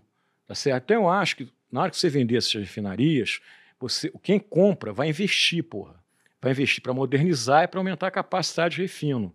E ao mesmo tempo, quer dizer, outras é, empresas poderiam construir refinarias novas. O Brasil tem tudo para atrair investimento refino. Por que, que tem tudo? Vou explicar a você. Primeiro que a gente é um grande produtor de óleo e, vai ser cada vez mais. Então, não faz sentido econômico eu exportar petróleo e importar derivado, cara. Uhum. Não tem lógica econômica. Então, se você pegasse o frete que você é, é, exporta o petróleo e importa derivado, se você agregasse isso na margem refino, crescia a margem refino. Então, do ponto de vista econômico, o Brasil tem outra coisa. O Brasil é um, um grande mercado consumidor termos de diesel, a gente hoje é o sexto ou sétimo maior mercado de diesel do mundo, graças inclusive ao agronegócio, uhum. tá? que é a grande salvação brasileira que foi uhum. feito escondidinho lá, né? E uhum. aí o, o, governo não atrapalhou. Agora começa a querer atrapalhar, é. mas enfim. mas a, deu certo porque não tinha governo, tem Agrobras, né? Uhum. É, Cuidado. E, e, e, e, aí, cara, o que acontece? o, o, o, a gente tem que entender o seguinte, por que não o privado fazer refinaria? E outra coisa, Petrobras vender refinaria seria até um movimento de transição energética, porque refino, volta a dizer, uma atividade de alto risco ambiental, então ela estaria se afastando do refino, entendeu? Então eu não vejo, assim, nenhuma vantagem da Petrobras continuar sendo a, a, a grande, com 80% da capacidade de refino no Brasil. Não vejo nenhuma vantagem nisso, nem uhum. para a Petrobras, nem para o país, nem para os consumidores. Uhum. Entendeu? Acho que isso é uma coisa que passou. Né? Não adianta a gente querer. Esse negócio que eu falo é o seguinte, cara: quem dirige olhando para o retrovisor bate com o carro. Uhum. Entendeu? Então, vai olhar para o retrovisor, vai bater com o carro de novo, uhum. como já bateu. Uhum. Então, acho que é isso. O refino é atividade privada. Petrobras não está sendo excluída disso. Né? Tanto você pega as grandes petroleiras aí, também que a gente está falando, a ExxonMobil, Shell, etc., eles se desfizeram da maior parte das refinarias deles. Né? Botar dinheiro aonde? Em, em EIP, em exploração e produção. Legal, excelente. E eu ia fazer uma pergunta aqui, importante, né? Mas eu acabei fugindo ah. aqui. Mas então era não era importante. Não, é. não, era importante sim, é porque a gente fica tão. a, gente, a gente fica tão inserido aqui na, na explicação, cara, que é, negócio, eu começo a pensar outras coisas. Por isso que eu vou anotando aqui, ó. Eu tenho, eu tenho uma boa para fazer aqui. Pode fazer, então. O que, que, você acha que vai acontecer com a Petrobras agora no governo Lula? No governo Lula? Eu, rapaz, eu acho assim. É, em termos econômicos, claro. É, eu acho, pelo que a gente vê, Deus queira que eu esteja errado, tá? Mas, assim, a gente vê uma volta de uma intervenção, né? E uma volta de você aumentar outra vez o poder de monopólio da Petrobras, né? E você vê isso pela política de preços, por exemplo. Né? O governo Lula acabou com a política da paridade de importação, criou uma, uma regra de política de preço que ninguém sabe o que é, é entendeu? Uma, uma, uma, uma caixa preta do cacete, né? mas uhum. uma caixa preta exatamente de propósito, né? para poder é. É, manipular do jeito que quiser, entendeu? A gente vê o querer rever o TCC do CAD no sentido de mais monopólio. Então, a Petrobras hoje vai. Em, o que a gente vê é que a Petrobras deixou outra vez de ser uma empresa que vende ativos, que não é core business, que não tem taxa de retorno adequada, para voltar a ser uma empresa compradora de tudo. Uhum. Entendeu? Então, eu, eu fico preocupado com isso, porque aí você começa outra vez a usar a Petrobras para controlar a inflação, para ajudar a eleger presidente da República. Né? E a gente vai voltar para uma situação também que eu, que eu acho essa brincadeira é o seguinte: lá na Dilma, principalmente no, no Lula também, Lula 2, mas a Dilma foi o ápice, né? A Dilma exagerou no remédio, né? Tomou uhum. o remédio todo errado. Jogou tudo pronto. É, e, e acontece, o que, que aconteceu no governo da Dilma? Coisa genial. Petrobras passou a ser a única empresa no mundo que quanto mais vendia gasolina, mais prejuízo tinha. Uhum. e outra coisa, Petrobras hoje, no governo do Lula agora, ela, ela vai outra vez ser uma empresa assim. O presidente da Petrobras, ele vai torcer sempre o petróleo ficar barato. Uhum. Se o petróleo aumentar, ele está arriscado a perder o emprego. Uhum. E no mundo inteiro, qualquer presidente petroleira torce o petróleo ficar caro, uhum. não ficar barato, porque o cara, a maneira do cara é ganhar dinheiro. Quando ela ficar barato, ele não ganha dinheiro, ganha menos, bem menos. Então eu fico com receio da gente voltar a um passado que já tá, que já mostrou que não é legal, uhum. que, que, trouxe prejuízo para todo mundo. Né? Você imagina, por exemplo, uma coisa que o PT fez que foi um crime foi quando você descobriu o pré-sal, que eles acharam que o contrato de concessão não, não era adequado, ficaram discutindo o contrato de partilha, e você ficou quase cinco anos é, sem ter leilão 2012, de petróleo. Né? E, e, naquela época o leilão estava a 100 dólares também. Caraca. Então você imagina a quantidade de investimento que você perdeu nesse país. Dinheiro que ficou na mesa. É, não, investimento em geração de emprego. Eu brinco para mim, assim, na minha, na minha memória, é, os dois grandes crimes contra a geração futura de brasileiro é, foi a lei da informática dos militares e, e, e ficar quatro anos sem fazer leilão de petróleo no Brasil. Então eu tenho receio que essas coisas, o negócio de conteúdo nacional, hum. volte com força, entendeu? É, como era no, antigamente, uma continuação que ninguém conseguia cumprir, entendeu? Tudo assim. Então, é, não sei, eu, eu, eu, por outro lado, eu acho que o Brasil hoje é outro país, não é aquele não dá para não é o país mais do Lula 2, da Dilma 1, da Dilma 2, entendeu? Uhum. Então acho que vai ser, não vai ser tão trivial assim você voltar a usar a Petrobras como usava, mas, mas eu acho que a, a tentativa é nessa direção. Você lembra que mesmo na campanha do presidente Lula, ele falou assim que vai abrasileirar o preço. Né? O que é abrasileirar preço? Uhum, Quando eu boto no meu Google, tra Google Translation, né? Ó, para preço sem intervir. Uhum. Como está fazendo agora. Né? A gente a estava, quando você teve agora mês de junho e mês de julho, que a gente chama de um choque de impostos, né? Porque em, em junho você o ICMS da gasolina foi para 1,22, regime monofásico, né? todos os estados é, cobram a mesma coisa. e, e, na maioria dos estados esse 1,22 é era maior do que cobrava anteriormente, e agora, é, quinta, a partir de quinta-feira, dia 29 de julho, o piscofins da gasolina voltar, voltou a estar cheio, né? Porque lembra que no governo Bolsonaro ele zerou o piscofins na tentativa de diminuir o preço na bomba, né? Aí veio o Lula, manteve, depois em fevereiro o que aconteceu? ao, pressionado pelo ministro Haddad para tentar o equilíbrio lá da receita fiscal, você reonerou em parte a gasolina e o diesel. Né? A gasolina 0,47 centavos e o etanol 2 centavos. Aí a CMP caiu, caducou dia 28 de julho, uhum. de junho, perdão, 28 de junho, né? E aí, a partir de 29 de junho, os, os 47 gasolina virou 74 né? e mais 10 centavos de, de CID, né? Uhum. e os 2 centavos do etanol virou 24. Então isso vai impactar na bomba.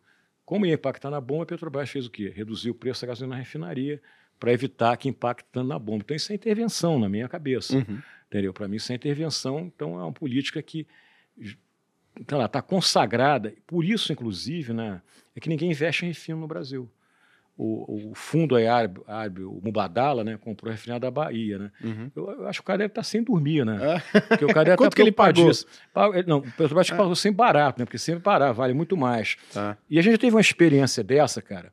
No FHC, você teve uma, uma, uma troca de ativos na época entre a Repsol, que era hoje a Repsol é uma empresa chinesa, né? Mais do que espanhola, mas na época a empresa espanhola, a Repsol tinha comprado a, a YPF na Argentina, estatal argentina na época. E aí a Petrobras fez uma troca de ativos, nessa troca de ativos, assim, campos de petróleo, por rede de postos na gasolina, de gasolina para a BR distribuidora na época. E aí uma troca de ativos foi da metade da refinaria da Alberto Pasqualini, no Rio Grande do Sul, para a Repsol. Aí quando veio o governo Lula começou a, a segurar preço, o espanhol devolveu a Petrobras. Pô. devolveu a refinaria. Não, porque não dá, porque você vai ter um negócio a dar prejuízo, pô. E, e, acho que esse é um ponto, porque quando a gente fala em privatização é, de refinaria, tem uma ala que sempre fala, pô, mas olha o quanto que a gente não vendeu as refinarias aqui no Brasil, muito abaixo do que ela val valeria. Mas tem que entender que tem um prêmio de risco para o investidor, né? Ele fala, ó, o Brasil, vou comprar uma refinaria no Brasil, olha o histórico aqui. O histórico não é muito positivo, não, porque aí vem o governo intervém no preço Isso do combustível aí. e eu vou quebrar. É. Então, esse seu cálculo ali, ele não está envolvendo, né? O cálculo do preço justo da refinaria não está envolvendo o risco Olha Brasil. Olha só, eu acho que qualquer ativo que você venda é, tem preço de mercado. Uhum. Assim, a emoção não entra no preço, né? Ah, não, eu comprei esse carro, trabalhei pra caramba, acordar às quatro da manhã, eu não quero saber disso. Quer saber quanto vale o carro no mercado. Qualquer, qualquer coisa assim. E o preço de mercado está ligado, uma das coisas que determina o preço de mercado é o que você falou, é o risco. Uhum. Se você tem um investimento de alto risco, você paga menos. Né? Se o negócio tem mais estabilidade, você paga mais. Então, por exemplo, no Brasil, não só na área de óleo e gás, como em toda a área de infraestrutura brasileira, o grande problema que a gente tem para atrair capital privado é que a gente não tem segurança, estabilidade regulatória e segurança jurídica. Entendeu? Então, o cara, investimento em infraestrutura é investimento de longo prazo, amortiza, amortização de longo prazo. E a gente não consegue nesse país, quer dizer, é ter estabilidade regulatória e segurança jurídica. Por quê? Porque cada governo que entra diz que o outro é uma merda. Uhum. Não é possível que o Bolsonaro tenha errado tudo. Como também o Lula não errou tudo, mas cada um que entra, não, ah, errou tudo, começa tudo outra vez. Uhum. E aí cria uma estabilidade. Quer dizer, então como é que o cara compra? Então, por exemplo, o cara que, esse, um Badala, comprou no final da Bahia, Comprou achando o quê? Que ia, ia privatizar os 50% de refino. Não vai mais. Hoje o sonho, provavelmente, da Petrobras é recomprar a refinaria da Bahia. Entendeu? Então, é essa, essa, esses vai-vens, cara, que fazem com que a gente não saia do lugar, entendeu? Uhum. Infelizmente, né? Então, esse é muito bom. E aí, quando a gente tá falando dessas alterações, o que, que a gente observou aí nos últimos meses? Foi uma. O que chamou muita atenção foi uma troca ali dentro da área jurídica da Petrobras. Não sei se você acompanhou isso, se você vê isso com alguma, alguma certa preocupação, né? Porque no, anteriormente, pô, é, é acho que foi muito destacado que a Petrobras melhorou governança, tudo mais, implementou regras importantes é. para você ter cada vez menos intervenção política, né? E agora parece que está tendo pro, no outro sentido. Isso te preocupa de alguma maneira? É, eu acho que preocupa muito. A questão da governança é muito importante, qualquer empresa, né? Volto a dizer, e governança é importante numa empresa como Petrobras, que Petrobras não é uma estatal. as pessoas acham, né? muita gente, o jornalismo, ah, Petrobras é uma estatal. A Petrobras não é uma estatal. A empresa de economia mista, tem acionistas no mundo inteiro, no Brasil e no mundo inteiro. Tem ADR na Bolsa de Nova York. Então, qualquer empresa que está listada em bolsa, governança é fundamental, porra. Não é Petrobras, qualquer uma. Né? Se você, ah, vou comprar uma, uma, uma, ação de uma empresa que tem uma governança de merda, eu não vou você comprar. Vai de uma empresa de merda. De merda, vai virar sócio de uma empresa de merda, exatamente. então a governança é muito importante. E aí, como tinha tido todo aquele evento Lava Jato, né? É, que a Petrobras foi um, um dos. É, o petrolão, aquela história toda. Quando o Temer entra, a maneira, vamos que a gente blinda a governança Petrobras. Aí se fez a lei das estatais. Talvez até, não sei, rígida demais, tá? Mas, mas era porque naquela época você tinha que tampar os buracos que eram grandes. Eu não estou dizendo que não tem que rediscutir a lei da estatal, pode até rediscutir. O que não pode fazer é o que fez agora, né? É uma liminar, agora não tem mais lei da estatal. Agora entra quem quiser lá dentro, não tem, não tem, não tem conflito de interesse mais nenhum. Tira a validade da, é, de todas Por exemplo, deixa eu te falar, eu, por exemplo, eu, de certa maneira, eu, quando você me falou por que, que eu não aceitei a presidência da Petrobras, entre aspas, fui, eu fui uma vítima da lei das estatais. Porque é muito interessante. O cara me acusava o seguinte: olha só, Adriano, você não pode ser presidente da Petrobras porque você trabalha para Shell, para Exxon, para Cosan, sei para. Aí, pô, peraí, mas não estou entendendo. Exatamente porque eu conheço o setor que o presidente me convidou a ser presidente da Petrobras. então, você tem que convidar o padeiro da esquina. Né? me convida o médico. Eu não tenho. É, não, porque o cara parte do pressuposto é o seguinte: não, como você atende uma série de empresas privadas, você vai sentar na Petrobras para favorecer os seus clientes. Peraí, você está falando isso. Se eu fizer isso, você manda me prender, me, uhum. me demite. Você está me acusando de um crime que eu não cometi ainda. Uhum. Então, isso era um defeito, talvez, das estatais entendeu? De, que, de certa maneira, vedava quem conhece o assunto ser presidente da empresa. Uhum. Então é uma discussão interessante se ter, uhum. entendeu? Mas assim, mas agora não, você simplesmente rasgou a lei da estatal. Sim. E aí você começa a ter, assim, vamos dizer, desconfiança, né? Vamos ver como vai funcionar também. Já bem, o governo está assumindo em janeiro, né? a gente está começando a ver as coisas, mas a gente está sentindo né, que a questão da governança vai piorar, né? Agora, temos que esperar. Às vezes também pode a gente ser surpreendido, né, cara? Eu não sei. Eu não, costumo né, usar turbante e bola de cristal. Então, assim, eu, eu, eu torço para que essa minha impressão não se concretize, né? Porque eu acho, volto a dizer, se concretizar, não tem vencedor, só tem perdedor. É porque o dilema que a gente está vendo agora é que muito investidor acha que Petrobras está barato. É. Porque se você for olhar as métricas, em geral parece que é isso que está acontecendo. É. Só que tem esse risco enorme de ver alguma coisa que faça ela não estar mais barata. É, por, por exemplo, o pessoal né, pega o, seguinte: pô, lá em 2021, eu até peguei aqui, ó. É. A margem de lucro da Petrobras foi de 23,7%, isso em 21. E aí você pega outras empresas que a gente tá falando muito aqui, é. ExxonMobil, Chevron, é. Shell, pô, tá ali em torno de 9% na média. E aí a pessoa olha e fala, pô, Petrobras, cara, tem a capacidade de lucro é, absurda, uma margem bruta. E por que que tem? Eu te falei, porque a Petrobras hoje tem um custo de pré-sal de 3 dólares. Perfeito. Tá certo? E na época também que você está dando esse número aí, você tinha o quê?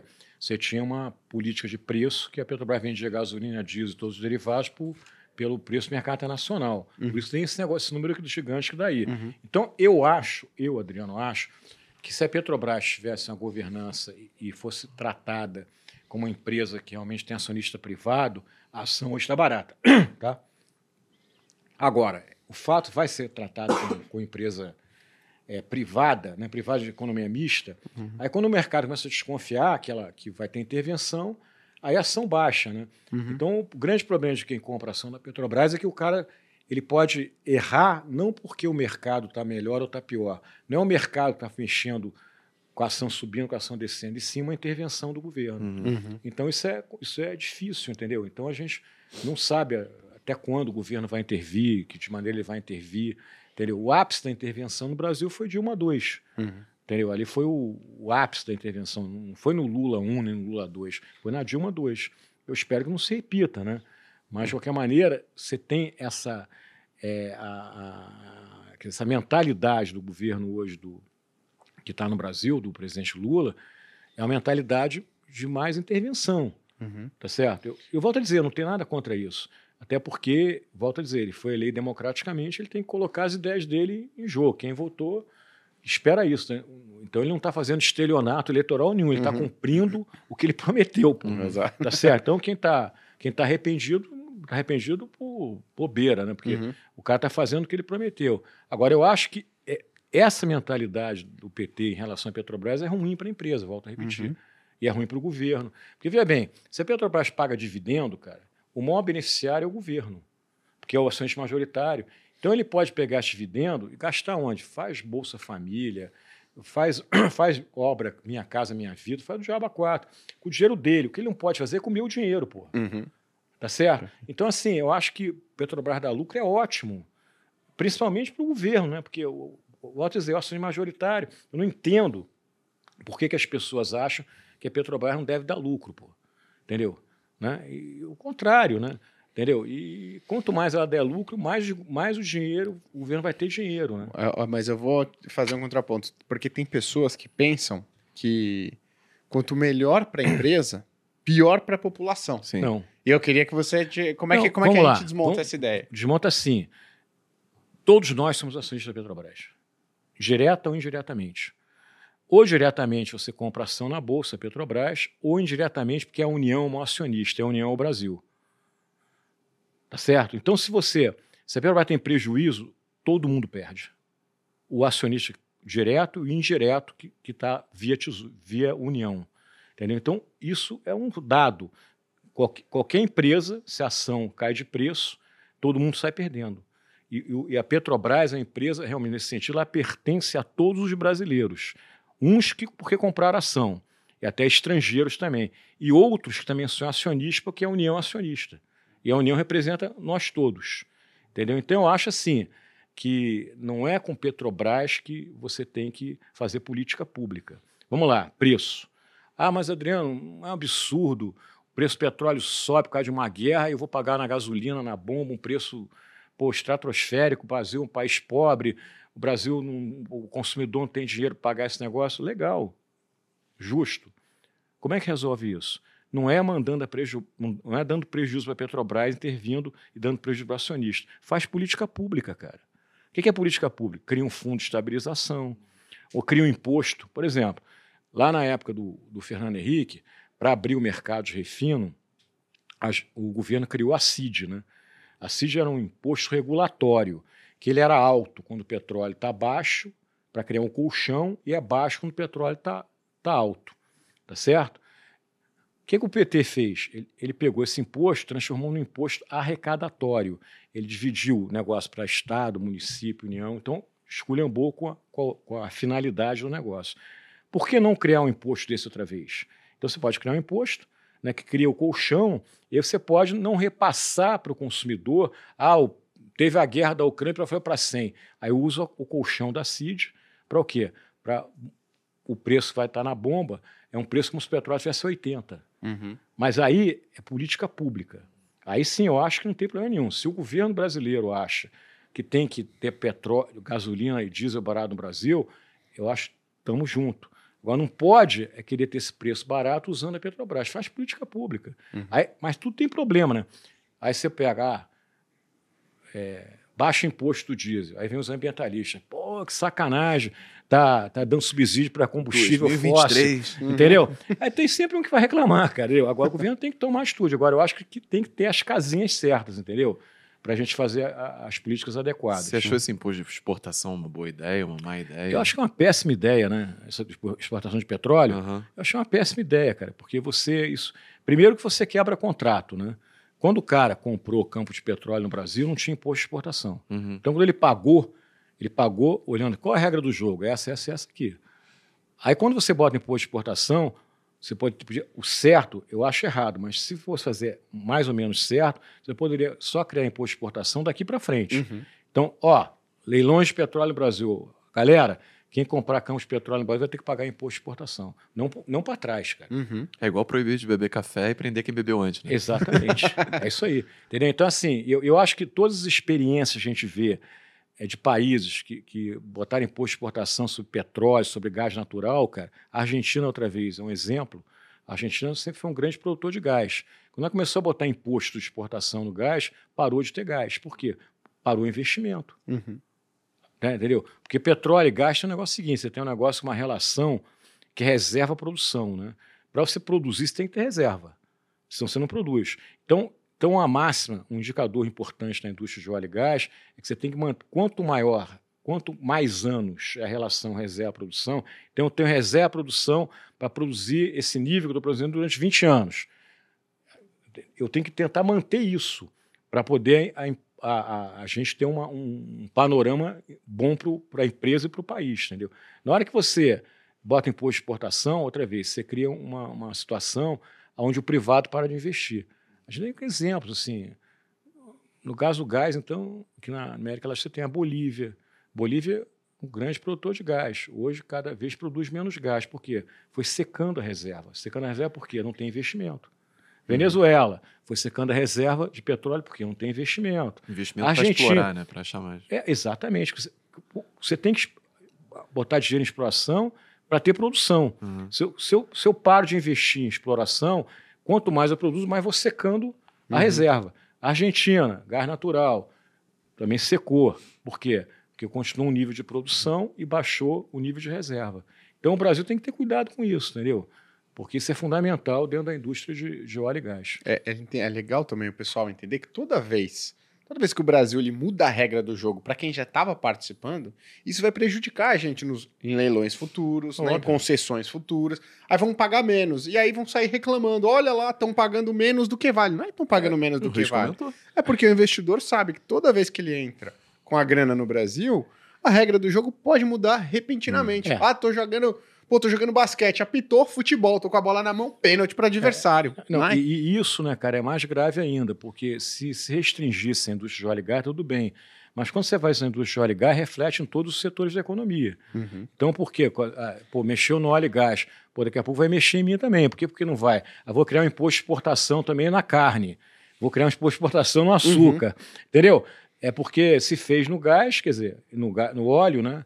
Por que não vai fazer em outras, outras commodities, entendeu? Uhum. E na realidade fez por quê? Porque para tentar ter uma receita fiscal. Uhum. E aí e eles sabem que a indústria de óleo e gás estava com dinheiro, porque o petróleo estava a 100 ou mais de 100 dólares em 22, e a gente só tira dinheiro de quem tem, né? Uhum. Não, você não tira dinheiro de quem não tem, né? Então, como a indústria de petróleo tinha o dinheiro, botaram imposto de exportação que caducou agora também acabou o imposto de exportação na, no dia 28 de junho. Uhum. Acabou com, junto com a quando a, MP, né? com a, quando a, a, MP caducou. Eu fiquei surpreso de não renovarem isso. Assim, surpreso, é. porque normalmente quando cria imposto, é, por é. mais tem a data, né, para estabelecer. Mas, mas, eu acho que o governo foi, vamos lá, o governo foi inteligente, deu sorte, né? Acho que na vida tem que ter, tem que ter duas coisas, né? Uhum. Foi inteligente porque eu acho que não faz sentido você desonerar é, derivados de petróleo. Uhum. Né? É, talvez só em casos excepcionais como talvez no, lá no Bolsonaro o petróleo foi a mais de 100 estava complicado. Mesmo assim, eu acho que é errado. Eu acho que o certo é política pública, mesmo que te falou. Né? Mas não deixa de ser política pública desonerar imposto. Uhum. E, outra, e aí e foi sorte por quê? Porque petróleo está tá barato, né? Barato assim, caiu um de preço, tá? 75 dólares, 74 dólares, e o câmbio também retrocedeu, né, cara? Uhum. O câmbio baixou de 5. Então está num momento interessante de eu voltar a reonerar sem ter muito impacto na bomba. Uhum. Agora, reonerasse com a questão de, de com petróleo a 100 e câmbio a mais de 5, aí sim eu acho que eles iam é, renovar a MP. Uhum. Mas aproveitou o momento que é muito bom, né? Mais uma vez o Lula provando que você é sortudo. Não, não, o, o, o Lula. O Lula é excelente. Não, eu, eu, né? acho o grande, eu acho o Lula um cara de muita sorte e o Bolsonaro um cara de muito azar, né? o cara pegou uma pandemia. eu acho que assim, é, né, a diferença é essa, né? Mas voltando um pouquinho a, também à história do gás, outra coisa interessante no Brasil, cara, que também é outro fenômeno brasileiro, né, que eu estava até esquecendo, lembrei agora, é que no gás, o gás ele teve uma grande revolução de oferta de gás no mundo. Né? Por que, que o gás também virou protagonista? Você começou a ofertar muito gás no mundo. Teve duas razões para você aumentar a oferta de gás no mundo. Primeiro foi a tecnologia do, do GNL, você transformar o gás em gás liquefeito e poder transportar ele de navio para onde você quisesse. Né? Então, uma série de reservas de gás no mundo que eram economicamente inviáveis, que não vai fazer, fazer um gasoduto de Moçambique aos Estados Unidos. Né? Uhum. Passou a ser viável economicamente com a tecnologia do GNL. E levar em forma de gás dava muito espaço, né? Uhum. Não, tem que ser cano, né? Se não leva gás. Hum, né, só podia botar numa é, bomba. G... De, num, e aí leva no navio. e, a, e, e a outra coisa importante foi a descoberta né, do tal shale gas no mercado americano, o tal do gás de xisto que a gente chama no Brasil, né? que é um gás que você, é o que o pessoal chama de um gás não convencional, porque você faz uma fratura numa rocha, né? Você fura numa rocha, depois horizontalmente, bota uns produtos químicos e sai gás e sai óleo. Você tem o shale gas e tem o shale óleo. E o shale gas foi uma revolução gigante no mundo, em termos de oferta de gás. Você tem uma ideia, os Estados Unidos voltou a ser o maior produtor e exportador de gás do mundo com o shale gas. Ele substituiu praticamente todas as térmicas a carvão por térmicas a gás, com essa dó do shale, do. Né? E agora mesmo a Argentina, né, a tal da vaca morta, que o Lula quer fazer o gasoduto para cá, uhum. o gás da vaca morta também é gás de xisto. Né? E o gás, por exemplo, que a gente hoje importa no Brasil na forma de GNL, a gente hoje tem no Brasil também terminais para receber gás liquefeito. Né? Tem terminal aí no Rio, na Bahia, em Sergipe. Bom, tem, percebe, tem, e todo esse gás, a maior parte desse gás chega no Brasil liquefeito também, a origem dele é o cheio. E no Brasil eles não conseguem produzir cheio, porque o, o, os órgãos ambientais não dão licença. Então, no mínimo, é hipocrisia, né, cara? Você importa o cheio, é. né? Você quer fazer a porra do gasoduto da Argentina para trazer cheio, a gente que não pode furar o cheio. E o cheio é um gás barato, porque enterra. Então, o shale gas nos últimos anos foi o grande, é, é, foi a grande política, foi o grande vetor de crescimento econômico nos Estados Unidos, gerador de emprego. Como a gente, a gente aqui no Brasil tem outra coisa sensacional nessa área de energia, né? A gente aqui gosta sempre de copiar o que é pior, né? coisa que dá certo, a gente não copia, não. Não, cara. não. Copia, deu merda isso que então, então, chega. A gente cola do aluno que não, sempre não, está de recuperação. Não, isso não é bom, não. Deu certo, o negócio de dar certo, não gosto disso, não. Então, o shale gas é assim, a maior demonstração dos últimos anos de um programa sensacional. Que, pô, eu estou falando um programa nos Estados Unidos da América que ainda é né, o maior país, a maior economia do mundo, tá certo? Então os caras, quer dizer, e a gente aqui não quer fazer. Porque a gente aqui não, tem o negócio do meio ambiente. Eu acho que tem que ter preocupação com o meio ambiente. Eu não estou dizendo para chegar e dilapidar o meio ambiente. Uhum. Mas a gente tem que ter, cara, compatibilizar desenvolvimento econômico com o meio ambiente. Gente... Por exemplo, você vê agora a margem equatorial. Ah, não pode furar na margem equatorial. Porra, se furar na margem equatorial, a gente está falando, pelo menos, o que, o que todo mundo acha, que tem uns 30 bilhões de reservas lá e de recuperável tem uns 12 bilhões, é tipo um pré-sal mesmo. Então, o que aquilo vai gerar, cara, de, de emprego e de imposto, imposto que eu falo royalty, uhum. aquilo pode transformar aquela região, que é a região mais pobre do Brasil, e é com esse dinheiro, você pode nem ajudar a transição energética, você pode cuidar da floresta, porque sem dinheiro você não cuida de porra nenhuma. Entendeu? Aí você, aí você fica preocupado com a árvore e do lado da árvore tem um cara passando fome, porra. Uhum. Quer dizer, entendeu? Eu acho que, tem, eu acho que a preocupação. E mais do lado tem Brasil, a Guatemala fazendo a mesma coisa, né? Na Guiana, a Guiana, Guiana hoje, perdão. Guiana e Suriname, Guiana foi o país ano Você é passado é que mais cresceu o PIB, sabia? Está é, é. sendo considerado a nova Abu Dhabi. Então, quer dizer o seguinte, eu acho que a gente tem o negócio de aquela coisa do ESG, né? Do ESG, né? Uhum. É, eu acho que aqui no Brasil o S tem que estar na frente do E, né? Uhum. Nosso problema, antes de meio ambiente, é social, porra. Uhum. As pessoas hoje, naquela região, todo mundo tem esgoto a céu aberto. Tem um problema mais ambiental mais grave que isso? Porra. Entendeu? Então, assim, eu acho que o, negócio do gás de xisto é hipocrisia, porra. Uhum. Entendeu? É, tem, por, se, a gente, se a gente estivesse hoje explorando o cheio no Brasil, provavelmente, igual no refino, a gente teria uma oferta de gás muito maior e gás barato, mais barato. Poderíamos ter a porra da indústria fertilizante, é, tudo Não isso. Não estaria 100 Agora, reais o botijão? Não, o gás botijão é outra história. Né? Ah, tá bom. O, o gás botijão, você vê, o gás botijão tem um negócio interessante, né? Porque o gás botijão hoje é, é o que 90% das famílias brasileiras usam para cozinhar. Uhum. Por que que usa? Porque não tem gás encanado, cara. Entendeu? É, porque você tem gás, eu digo que só tem gás encanado no Brasil quem mora na praia, né? Só no litoral. O cara uhum. que mora lá dentro Tá não fudido. Esquece. Não, não pode ter gás. Esse cara, para que esse cara quer gás, porra? Uhum. Entendeu? Afinal de contas, né? Porra, não, fica lá, né? Quer gás, vai para a beira da praia. Uhum. Entendeu? Então, assim, basicamente, quem tem muito gás encanado hoje é Rio São Paulo. O uhum. resto, entendeu? E aí é outra, outra coisa que mostra, quer dizer, outra, outra, outra coisa capenga, né? É. Entendeu? Da gente não saber usar. Porque, na realidade, cara, o que, que acontece hoje? O, o mundo, né? Ele, ele já teve várias transições energéticas, né? da lenha para o carvão. O carvão foi a grande energia da Revolução Industrial Inglesa. Né? Obviamente foi o grande protagonista né, na época. Né? Você tem sempre outras fontes de energia, mas você tinha um protagonismo do carvão. século XX, como a gente já disse aqui, foi o petróleo. Né? O petróleo foi a grande energia do século XX. Óbvio, continua tendo carvão, continua tendo, mas o petróleo foi o cara, né? Agora, trans, e sempre as transições energéticas eram muito feitas em função de quê? Você ter uma energia mais eficiente, né? É, que produza mais, né? com maior poder calorífico, etc. Agora, essa transição que a gente está vivendo agora é uma transição que entrou outra coisa no meio que complicou para caramba, que é a história do meio ambiente. Tá certo? Então, eu acho, na minha opinião, que a gente não vai ter mais uma fonte de energia protagonista, como foi carvão na Revolução Industrial Inglesa ou petróleo. A gente vai ter uma matriz diversificada. A gente vai precisar de todas as fontes de energia. Não dá para abrir mão de nenhuma. Uhum. E o grande desafio também nesse negócio é o seguinte, cara, é você ter uma distribuição de energia, poxa, mais fraterna no mundo, né? Igual a distribuição de renda. Porque enquanto os Estados Unidos pô, consome energia para burra, a Europa também, a África continua queimando lenha, cara. Uhum. Então, vem cá, vou fazer política ambiental. Agora, agora, na hora que eu vou consumir energia, agora não pode mais, não. Né? Ah. Agora, o cara, o cara pode, né? Eu não posso mais.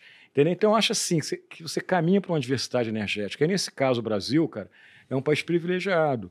Porque a gente, pô, tem vento, tem sol, tem água, tem biomassa, tem biogás, falando das verdes. Uhum. Mas também tem gás natural, tem petróleo, entendeu? E outra vez, o grande problema das energias renováveis hoje, cara, é que elas são intermitentes, né? Só, só gera quando tem vento, só gera quando tem sol.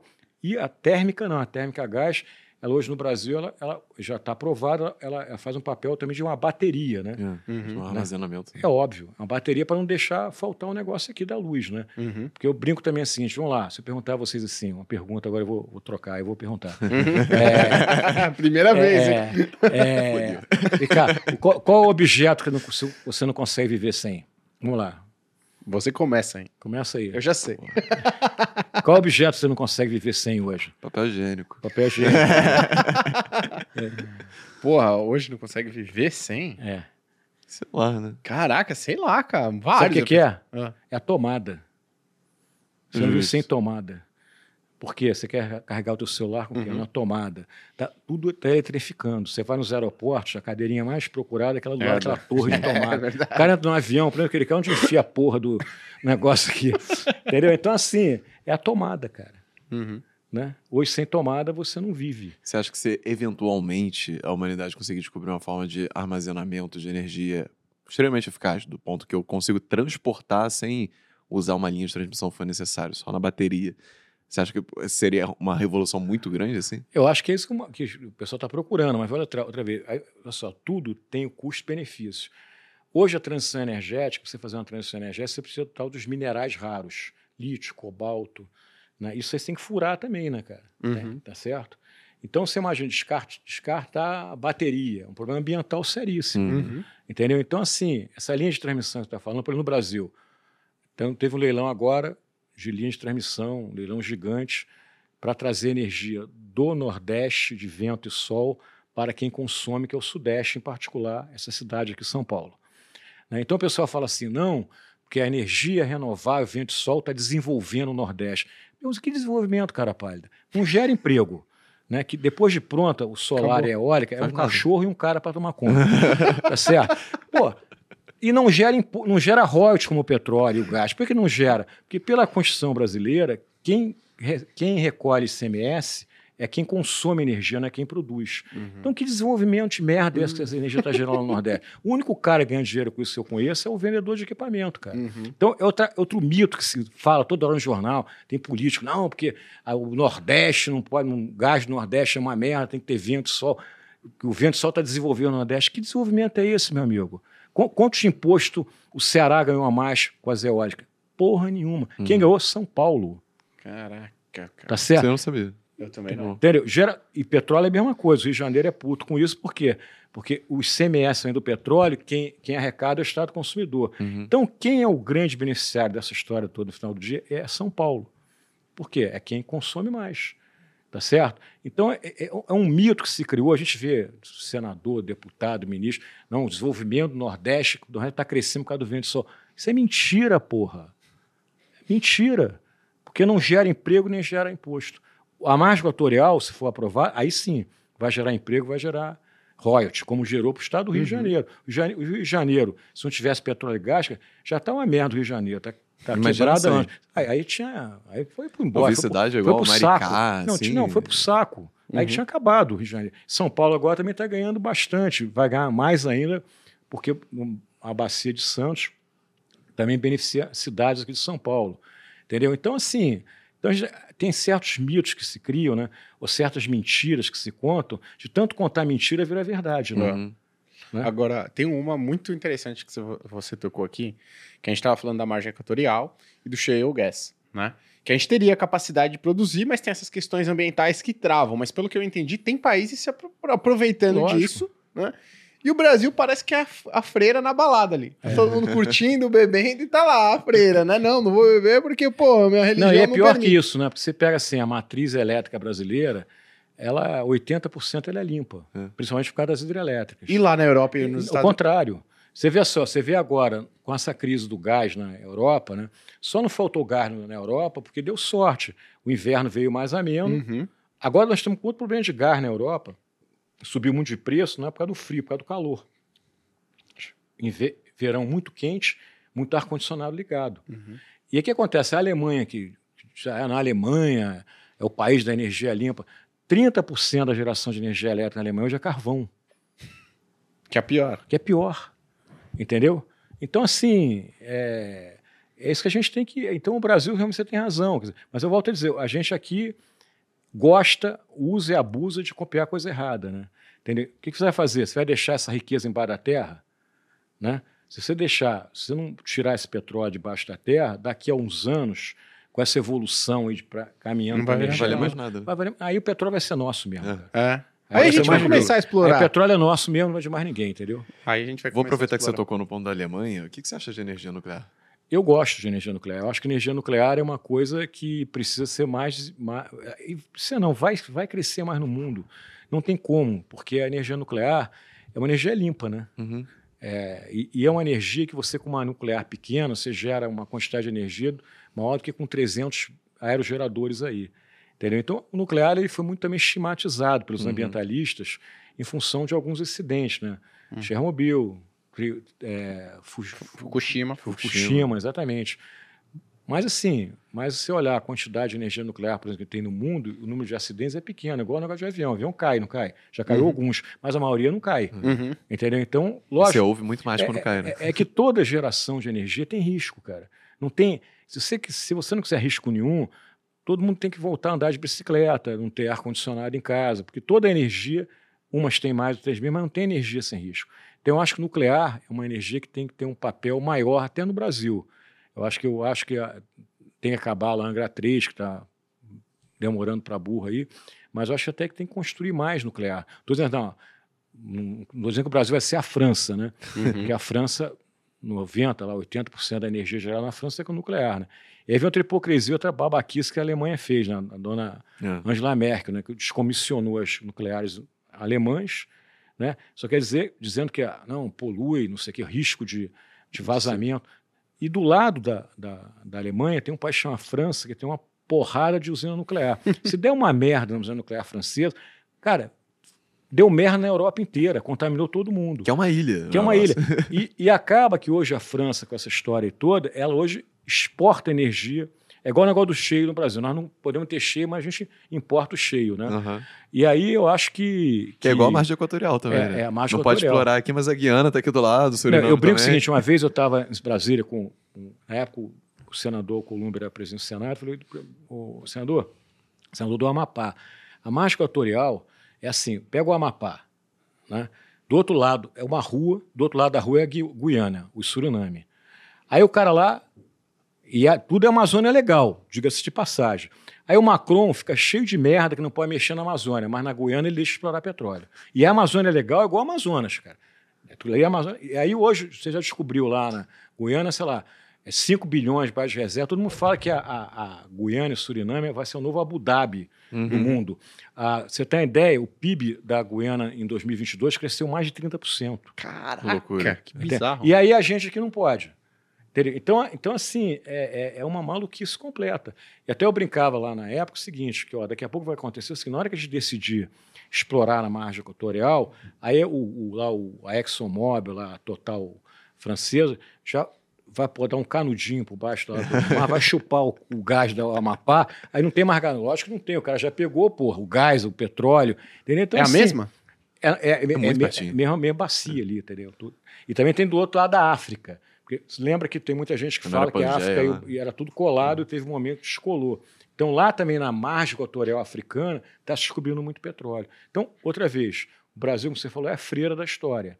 Entendeu? Porque o único que não pode mexer nessa merda é o Brasil. Uhum. E volto a dizer, ali naquela região, cara, é o que eu chamo dos excluídos da energia. Volto a dizer, a região mais pobre do Brasil. Então é uma sacanagem com aquela população não deixá-la ter acesso a essa riqueza. O Rio de Janeiro teve acesso à riqueza, São Paulo tem acesso, e o Amapá, porra, o Maranhão não pode ter acesso à riqueza. Entendeu? Então, assim, eu acho que assim. por que, que eu acho isso? Porque o Brasil hoje, né? A gente vive um fla-flu danado no Brasil. Uhum. Você é contra, a favor, assim, muito polarizado. E nesse negócio de energia também polarizou demais, entendeu? E, e, e isso é muito ruim. Que eu acho assim, é, tem como compatibilizar respeito ao meio ambiente com, com desenvolvimento econômico e social. Porra, a bacia de, daqui do Rio de Janeiro, a bacia de Câmara de São, nunca teve acidente, cara. Grave. Uhum. Não teve um acidente grave. A Petrobras, nesse sentido, ela é campeã. E essa margem equatorial é uma coisa que vai se esticando. Você tem, deixa eu contar rapidamente a história. O primeiro leilão de margem equatorial foi em 2013, que foi ganho por um consórcio de Petrobras, Total e BP inglesa, sendo que a Total que era a operadora. E nunca o Ibama deu licença, não conseguiu fazer um furo. O que aconteceu? A Total foi para o Suriname, porra. A BP foi não sei para onde. Só ficou a Petrobras sozinha aqui. Se a Petrobras fosse uma empresa privada, tinha ido embora também, pô. Não foi porque e aí a gente não deixa fazer nada lá, quer dizer, então assim, é, é incompreensível, entendeu? Esse negócio que é tudo radical é muito ruim, né? Uhum. E, e, e, é engraçado que essa, essa, briga aí de governo do PT, ela já ocorreu em 2003, 2004, Verdade. entre a Dilma e a Marina Silva. E de novo, hein? Lá naquela época, a briga foi, não foi por causa de petróleo, foi por causa das hidrelétricas. Uhum. Geral, Santo Antônio e Belo Monte. Tá certo? E aí, ganhou a briga a Dilma e a Marina foi embora do governo. Vamos ver se a gente dá essa sorte outra vez. Né? Boa, Adriano. Eu tenho, eu tenho, uma última pergunta. Tá. É... Com essa política da Petrobras não querer mais se desfazer de ativos, o que, que você acha que vai acontecer com as empresas privadas que eram menores e se aproveitavam de pegar esses ativos, comprar esses ativos, aumentar a exploração? Basicamente as empresas que a gente tem hoje negociadas em bolsa. Eu acho assim, uma coisa bacana dessa, dessa última rodada, até por causa do gás, é que a Petrobras vendeu muito campo onshore em terra, né? Uhum. Campos pequenos e médios. Estou falando ali da bacia do Potiguar, Rio Grande do Norte, é, Alagoas, é, Bahia, né? Então você até criou empresas, assim, você tem a Petro Reconca, você tem a 3R. Isso é legal porque, porque o seguinte, voltando ao gás, para você ter um gás é, barato, você precisa ter uma diversidade de fornecedor. Se você um, você tem um monopolista, o cara não vai vender gás barato. Monopolista, você quer comprar o gás? Não, não quer, então não compra. Não tem de quem comprar. Então, a, a, a, o gás, nesse sentido, é muito parecido com a energia elétrica, tá? Porque a produção e comercialização de gás é preço, é concorrência. Quanto mais produtor você tiver, mais comercializador você vai ter, mais barato vai ser o gás. Aí depois você tem dois segmentos, que é transporte e distribuição, que é o que a gente chama de monopólio natural você tem custos fixos muito altos, que não dá para ter duas com gás em São Paulo. Uhum. Você às vezes quebra monopólio natural com avanço tecnológico. Telefonia é um exemplo, celular quebrou.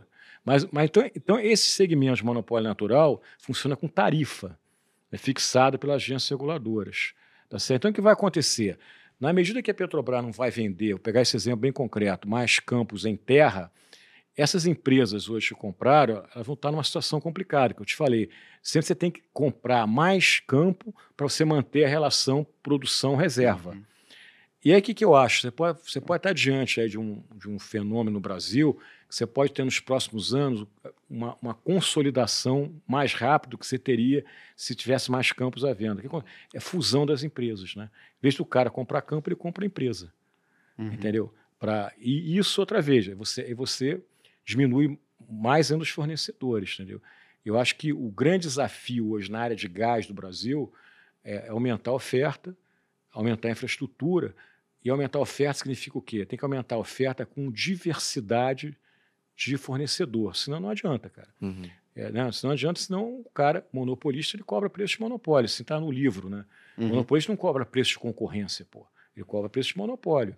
E a Petrobras é um monopólio. Se a gente não conseguir desfazer isso, fica muito difícil desenvolver o mercado do gás no Brasil. É, o dilema da Braskem também no final do dia. Quase todo mundo. Perfeito. Galera, existem alguns fatores que estão corroborando muito para que a gente acredite que a gente vai viver um momento de virada no ciclo da taxa de juros aqui no Brasil, que vai beneficiar muito a Bolsa, assim como sempre beneficiou e assim como sempre vai beneficiar. Inclusive, a gente vai fazer uma aula magna sobre isso, sobre quais ações podem ser beneficiadas, como que você pode se dar bem com isso, ah, no dia 24 de julho. Eu convido todos vocês a participarem. O evento vai se chamar Ações Fora da Curva, que vai ser justamente para a gente conseguir mostrar para vocês como que se analisa uma ação, como que se investe de forma profissional. Convido vocês já a participarem lá, tá? Cara, Adriano, aula, aula, aula total. Foi assim, acho que foi um dos podcasts. Não, acho que foi o, foi o podcast assim, que a gente teve mais conhecimento absorvido é, aqui, muita cara. Coisa mesmo. Com certeza. Então espero que você tenha gostado. Ah, detalhe, tem muita gente que vai querer Pô, o Adriano não tá nas redes sociais, não tá em algum lugar, não tem canal no YouTube, não, não tem eu tenho, Instagram. Eu só tô numa rede social que é o LinkedIn. Ah, legal. Ixi, quem, vai receber currículo quem, agora. Quem quiser, pode. não, eu, eu posto sempre minhas, minhas matérias e minhas opiniões no LinkedIn. E o LinkedIn está super atualizado. A gente costuma postar duas, três matérias por dia no LinkedIn. Pô, show de bola, então. Então, se você quiser seguir, continuar uh, antenado aí sobre as opiniões do Adriano, no LinkedIn dele, que é como é que tá lá o seu nome? Adriano é Adriano mesmo, Adriano Pires. Adriano Pires, né? Tá bom, mas é Adriano Pires, ó, você tá vendo a cara dele aqui, tem que procurar lá, tá certo? Vai ter bastante. Se quiser me encontrar nas redes sociais, Gui Cadonhoto, no YouTube da Speech e da Finclass, sempre com conteúdo lá sobre mercado. Leandro.varos no Instagram e arroba Volts no Twitter. Boa. Adriano, muitíssimo aula, obrigado, cara, pela aula. Acho que foi muito bom. E já fica um próximo convite aqui. Quando você vier aqui para Alphaville de novo, for na casa de um Pô, amigo. Não, então... Ele... Quando eu voltar, quando meu amigo voltar me convidar para tomar um vinho, eu passo por aqui. Mas tá é raro esse convite? Ah, ele que sabe, né? Não é raro, não. Ele até me recusou o convite para a presidência da Petrobras. eu não vou esperar muito. Não, para a presidência, da Petrobras, eu não espero que ninguém mais me convide, não, cara. Chega. Agora chega. chega. Passou, passou. Boa, muito obrigado. Um abraço grande. Obrigado a vocês. Obrigado. Valeu, pessoal. Valeu, abraço. Pessoal. Tchau, tchau.